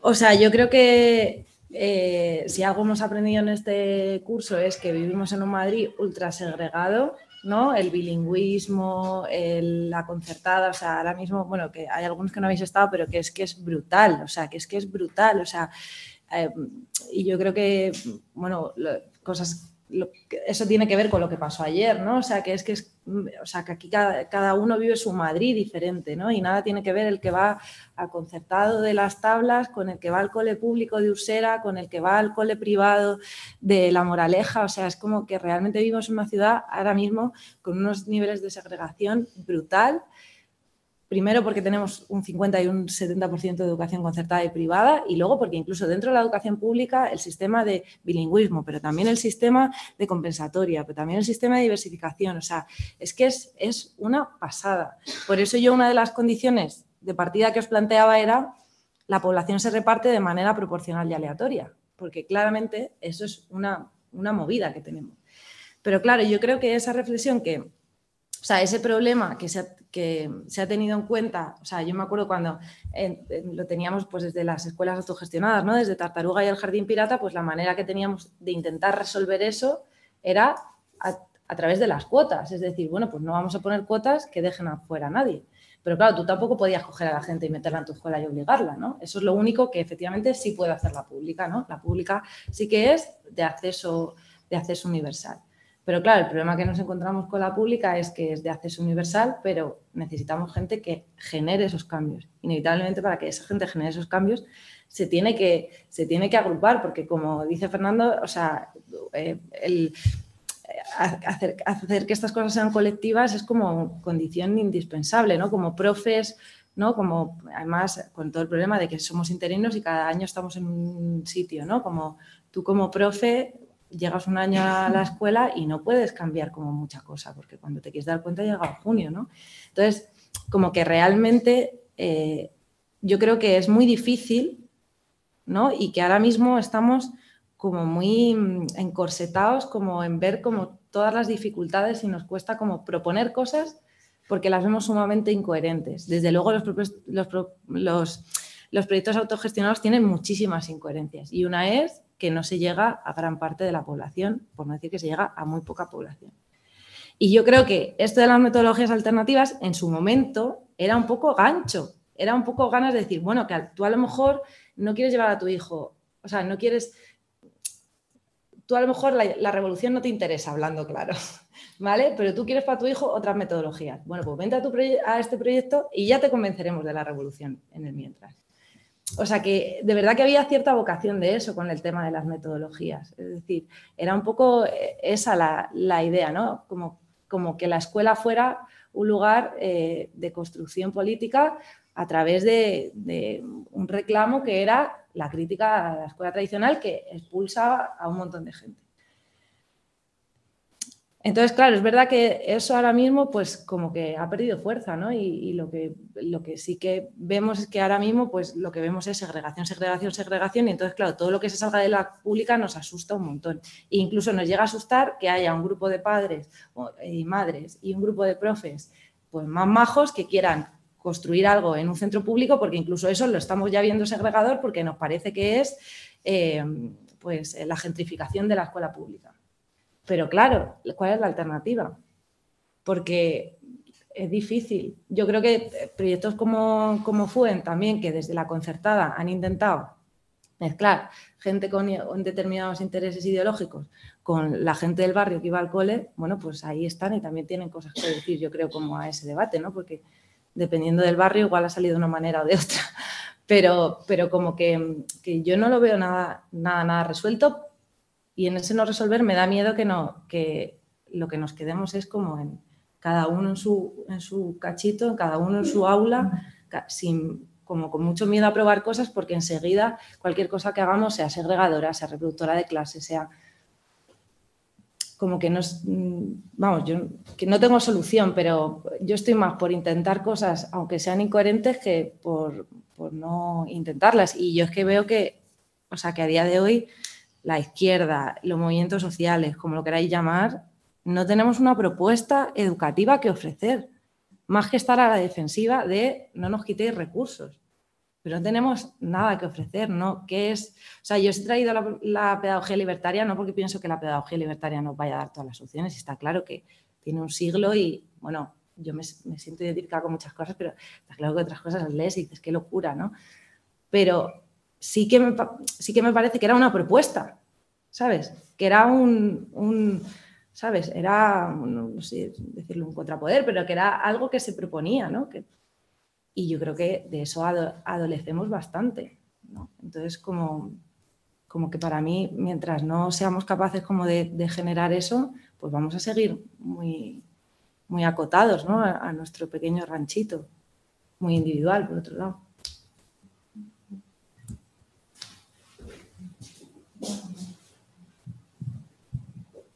Hola.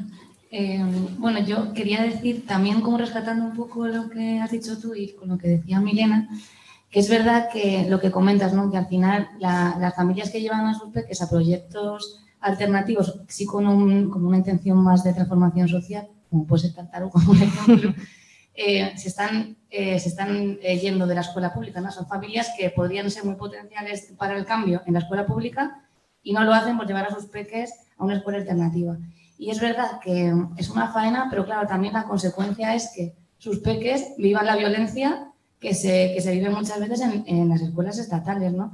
Entonces, como que me parece una, que yo no tengo peques, ¿no? Me parece como una decisión difícil, ¿no? Que, o sea, como que, que tampoco se puede como mucho cuestionar porque creo que igual también, pues eso, las peques no son las responsables del tinglao que tenemos montadas, ¿no? Eh, las adultas en la sociedad. Entonces, eso por un lado. Y luego que también se puede hacer, yo creo, como eh, pues, activismo, intentar el cambio desde otros espacios sin que tus peques vayan a la escuela pública. Y todo esto, remarco que yo soy fiel defensora de la escuela pública y que ojalá no tuviera que existir un tartaruga y pudiera estar todo en la pública. Y luego, por otro lado, quería decir que mm, es verdad que la metodología y el cómo no es lo más importante, que ya lo hemos eh, dicho muchas veces todas hoy, eh, pero sí que es verdad que hay metodologías que considero que se prestan más a, no sé, a generar una educación que sea más inclusiva, que atienda mejor a la diversidad que otras. ¿no? Y, por ejemplo, en las escuelas libres, en las escuelas libertarias y en, las escuelas como método Montessori, el que haya un ambiente eh, preparado favorece mucho la inclusión eh, dentro del centro, ¿no? Porque, por ejemplo, nosotras que tenemos materiales de un montón de, vamos, de áreas y de todo, eh, disponibles para las peques y ellas pueden elegir en qué momento trabajarlo de manera individual con nosotras y también ellas mismas como en un autoaprendizaje, eso favorece mucho que, por ejemplo, no se, no se generen competencias entre por qué una sabe mucho, otra sabe poco. Eh, como no queremos nunca llegar a una, a una, aula homogénea, eso ya es que en, sí mismo quita muchísima eh, exclusión, ¿no? Entonces creo que sí que es verdad que no hay que centrarse solo en el por qué, porque en, en el cómo, porque evidentemente lo importante es el para qué, ¿no? Pero, pero que sí hay que atender a que hay metodologías que creo que innegablemente favorecen muchísimo mejor eh, pues ciertas cosas. ¿no? Y entonces creo que ahí está la legitimidad de, de proyectos alternativos que sí que, que, por supuesto, se preocupan ¿no? por, la transformación social. ¿no? Yo nunca defendería una escuela eh, alternativa superelitista con cuotas de 700 euros, por mucho que tengan un, un, método muy parecido al que yo defiendo, porque pues, me parece que, que bueno, que es algo que es súper elitista y que, pues, bueno, ya está. Nada, esto. Que creo que ahí está la legitimidad en, en los proyectos. una cosa de esto, eh, y por ver un poco, ¿no? O sea, si, si eh, son valiosos tanto los proyectos con, con cuota o, o, con cuota social como los nuestros, ¿no? O sea, qué ese valor se puede traer. O sea, ahora cuando se habla de inclusión, ¿no? En la escuela pública o cuando te lees la NOBLOE, ¿no? O te cuentan, ¿no? Tienen una charla en la pública, ¿eh? esto es lo que hay que hacer, pero yo todo el rato pienso, esto ya lo he hecho. O sea, quiero decir, esto sí, y, todo el claustro, no, eso es imposible, esto es imposible. Y dices, no, esto es posible, esto ya lo he hecho. Pero esto tiene unos costes y podemos ver cuáles, ¿no? Y como desde ahí ya podemos saber, o sea, como que igual lo que se, se podría llevar a algo, ¿no? ¿Sabes? Pues por sacar algo positivo, yo no veo nada positivo, y menos en el día de hoy, ¿no? O sea, todo es, es muy negro y todo es muy difícil y hay un montón de trabas, ¿no? Pero, pero sí, como de, de, de ojo, que me has a mí, pues, pues sí que puedes decir, sí que puedes pues ponerle un coste, ¿no? Esta inclusión que, eh, que se propone, ¿no? De, que, la da, que la puede dar un ambiente preparado, que la puede dar eh, toda una metodología, ¿no? Vale, tiene un precio, sí, sí, sí es, y es este, ¿no? Porque, porque la, la, experiencia, lo que sea, te va a dar, ¿no? Te da unos números. Y otra cosa me parece como curiosa que, que ha pasado en la escuela en la que yo estaba, es que lo, eh, efectivamente niños, eh, muchas familias habían salido de la pública para ir a la privada, pero estos eh, que han hecho la infantil y la primaria ahí pero la secundaria han vuelto a la pública y han vuelto después de seis años de eh, haber estado haciendo de otras formas. Entonces, ellos mismos ¿no? ya, ya no traen, eh, nosotros como maestros, es, esa cosa de el, la, eh, ellos en el centro, ¿no? pues son los que, pues no sé si trans, harán alguna transformación en su aula, ¿no? pero desde luego ya o sea, sí, sí, que llevan unas formas de hacer, igual que cuando las llevamos nosotros a otros espacios, ¿no? Cuando, no sé, cuando llegas a un espacio y pones las sillas en círculo, tú ya estás llevando algo que has hecho en otro sitio y que te ha funcionado, ¿no? Pues esa forma también la llevan ellos. Y bueno, ya. Yo quería decir una cosa más, Solo es como una pregunta por la gente de la pública, por si, no sé, como si se ha planteado, alguien sabe algo al respecto, pero eh, como creo que todas estamos bastante en contra de las calificaciones, en plan, como que qué se podría hacer y, y pienso, y si yo como profe en la pública le pongo un 10 a todo mi alumnado, pero luego yo tengo mis evaluaciones por mi cuenta, em, tengo como, eh, pues, eh, eh sobre el desarrollo de cada P, que yo lo tengo para mí, para compartir con las familias y con, y con mis chavalas y mis chavales, ¿qué pasaría? O sea, eh, ¿dónde está? Porque entiendo que poner un 5 a todo el mundo discrimina, porque luego quieres acceder a, un, a, un, a una educación, ¿no? a un mercado, lo que sea. Pero poner un 10 a todo el mundo, ¿qué, consecuencia negativa tiene? ¿Nos van a despedir? No, eh, ¿no? ¿Funcionarias y funcionarios? Mira, eh, justo es curioso porque, bueno, has visto que genera revuelo ya, ¿no? La pregunta. nosotros ya habíamos hablado de huelga de raíces. Raíces es el, el, programa en el que ponemos las notas, el programa oficial, y una idea que tenemos, que ya propondremos, es huelga de raíces. Pero vamos, yo he vivido la experiencia concreta, yo he tenido una compañera que eh, le ha puesto todo dieces a sus alumnos eh, y la han, echado. ¿La han echado? La han echado del centro. ¿Eh? Sí, sí, a la pública. La han echado de las listas. O sea, han hecho un ah, o sea, ha, venido el inspector, pero digamos que el, problema eh, principal ha sido que en un primero de bachillerato, en el que ya daba el nivel medio, ha puesto todo dieces cuando los de nivel de excelencia pues no tenían todo dieces, el alumnado se ha quejado, el profesorado también, ha venido especial. O sea, quiero decir que eh, nada más que eso ya es como, o sea, te quiero decir, mañana salí, cuando hablábamos de hacer huelga de raíces, está claro que al día siguiente estás en las noticias, o sea, eso... ¿Qué, qué, aporta la organización? Yo lo que creo es que la evaluación tiene que ser cualitativa, no más raíces, y de nuestro sistema es raíces. No, no. Bueno, siento cortar un poco el, el este del, del 10 universal. Que por cierto, conozco a un profe que lo que, lo que decía es, tú empiezas con un 10 mientras no me demuestres lo contrario, ¿no? Y donde el curso, pues, si la gente mantenía su 10, pues ahí seguir. Bueno, yo quería meter como otra idea que a mí me, me, siempre me alucina mucho cuando hablamos de metodologías de currículo, que el sujeto de lo que hablamos es el individuo estudiante, ¿no? Los objetivos son objetivos para individuos, las evaluaciones son para individuos, eh, las competencias son para individuos, ¿no? Entonces, yo creo que aquí está un, problema esencial de la educación, que está fortaleciendo el proceso de individualización del que vamos sobradas en nuestra cultura. Y que el mismo, o sea, la misma estructura general de cómo pensamos en la metodología y en el crecimiento de la neurociencia, ¿no? Cómo se construye tu cerebro individual, ¿no? Y que adolecemos de, de una mirada en que nos, que nos sirva para comprendernos parte de, ¿no? Y, y yo creo que, que justo la, la, educación en nuestra interdependencia es nuestra necesaria eh, relación con otra gente y nuestra necesaria dedicación a otra gente, además de de ser receptores de, ayuda, de cuidado, ese sería como una, un cambio absolutamente revolucionario. ¿no? Y, entonces yo creo que yo me plantearía que metodologías revolucionarias serían todas aquellas que generaran como una idea de interdependencia inclusiva que funcionaran hacia el bien común, hacia la protección de la vulnerabilidad. Entonces, Tú coges esos ejes y dices, esto me vale para proteger la vulnerabilidad, vale para el bien común, vale para la interdependencia, vale para saber que somos parte de la Tierra, que no me valen, pues no es transformador, que me vale es transformador. Pero bueno, que, eso de la comunidad educativa a veces lo decimos un poco de, de paso, pero finalmente que tenemos en la cabeza es un individuo que llegue a su óptimo, ¿no? Y creo que ahí está un poco el núcleo del problema. Eh, ¿Puedo contestar? Yo también soy mala para recordar todo. Em, con respecto a lo último que has dicho tú y que tiene que ver también con el tema de la calificación, o sea, estoy de acuerdo en que en todo lo de la individualización y que se ha perdido toda la parte de, mm, concebirnos como parte de algo, ¿no? Y a mí también me extraña que no haya, que haya metas individuales, no haya metas grupales, ¿no? Porque tercero A no tiene una serie de metas grupales a, conseguir durante el curso, ¿no? Y, luego, a, eh, hablándolo, o sea, creo que el modelo competencial yo precisamente lo he usado para este tipo de cosas.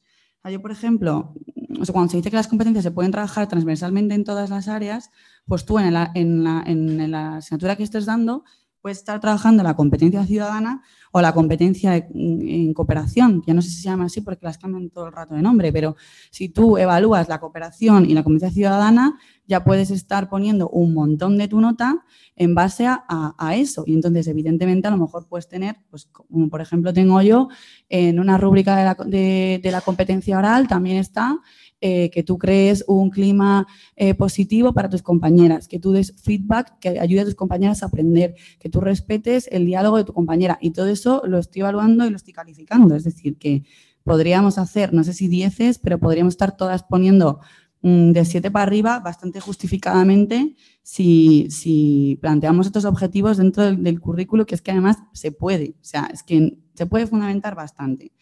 Y, mm, Ah, por, por complementar lo de, la, lo de la huelga de raíces, que lo habíamos hablado mucho, en verdad, la huelga de raíces era como una cosa para colapsar el sistema y hacer una huelga que, que, tú, que fuera, o sea, que realmente generara caos, ¿no? Pues imaginaos un 20 de junio, o un 12, eh, no metiendo en raíces nada. Vamos, las orientadoras podemos colapsar el sistema muy rápido con, con pocas o con pocos profes que no pongan las notas en la junta de evaluación. Yo animo a esto.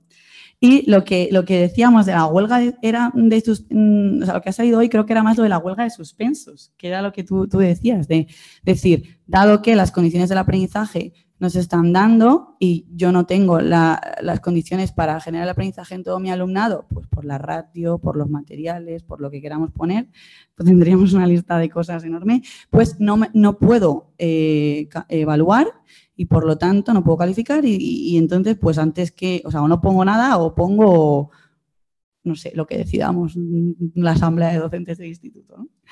Eh, vamos, que quiere decir que para que no se nos olvide esta idea, que me parece muy potente.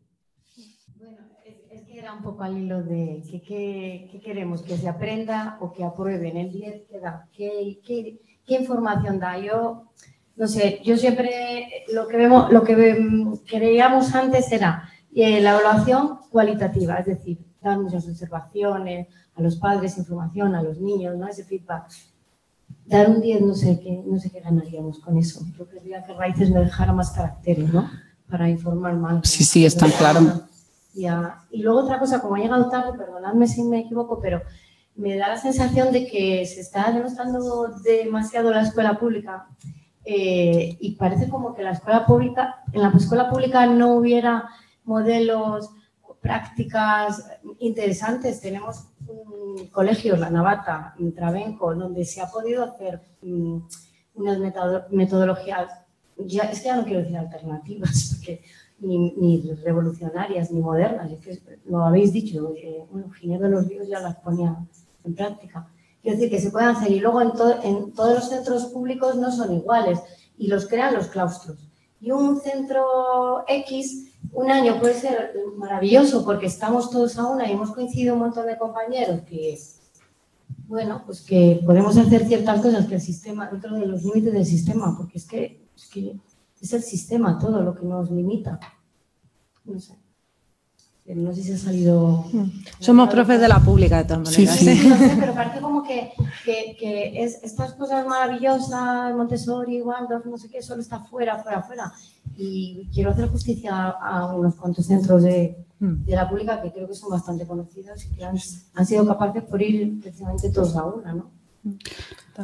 Sí, sí, sí. O sea, por contestarte que está, claro que hay muchas pedagogías también alternativas dentro de la pública. De hecho, o sea, lo que se suele criticar ¿no? es que también se están utilizando para eh, competir, hacer competir unas escuelas con otras. O sea, que, que decir que, que, es un hecho que hay, que hay escuelas eh, que han implementado propuestas alternativas. O sea, que lo de criticar es simplemente porque nos hemos juntado aquí a criticar a la escuela pública y sacar aprendizajes de, ello, ¿no?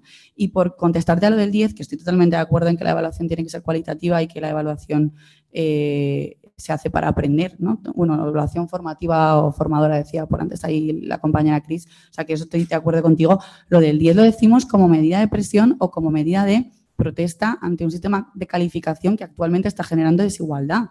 Entonces, eh, al final, em, las calificaciones están, mm, pues, lo que hablaba Dani en la, en la, en la sección 3 también, ¿no? Eh, Sí, o sea, lo que ponemos como criterio de, mérito, al final te está eh, haciendo estar incluido o excluido en la sociedad, si tienes título de graduado o no, si entras en la EVA o no. Entonces, lo que cuando decimos de poner 10 o poner tal, no es porque creamos que es pedagógico, evidentemente lo pedagógico está en una evaluación formativa, sino porque es una medida de protesta y de presión y de generar más igualdad para con nuestro alumnado. O sea, que con el 10 justamente lo, que dice Alicia, ¿no? O sea, yo no quiero conseguir nada con el 10, simplemente, pues eso, nada, ¿no? Como, como, un número creo que no sirve nada, pues te pongo la mejor puntuación para, para no condicionar tu futuro. Y, y, sí hacer, como comentaba, ¿no? Como tener tú tu espacio de reflexión, de escribir el proceso de, de las peques, hablarlo con las familias, compartirlo con tu alumnado, ¿no? O sea, era esto. Y luego también, como nombrabas el Trabenco, justamente eh, me he acordado que en el Trabenco precisamente hacen bastantes cosas así como de este estilo, de no poner quizá a todo el mundo, pero por ejemplo cuando van los de, eh, no sé si son el informe PISA o no sé qué, de repente convocan a todas las familias de que no lleven a las pequeñas al cole y entonces nadie, o sea, que igual alguien de Trabenco aquí que lo quiere contar mejor que yo, ¿no? Pero como que estas cosas eh, se, hacen, que yo animo que se haya un poco ahí como de hacer el macarra dentro de lo que se pueda. Vale, pues no sé si hay alguna cosa más, sino ya como que han pasado nuestras dos orillas y cerraríamos aquí. Y nos invitamos a que vengáis el lunes que viene porque la idea es seguir debatiendo sobre estas cuestiones y también si os apetece prepararos como cinco minutillos eh, de propuestas o cosas más concretas por las que seguir, pues os lo agradeceríamos mucho. Así que muchas gracias por haber venido, a vosotras, a Ariana Y...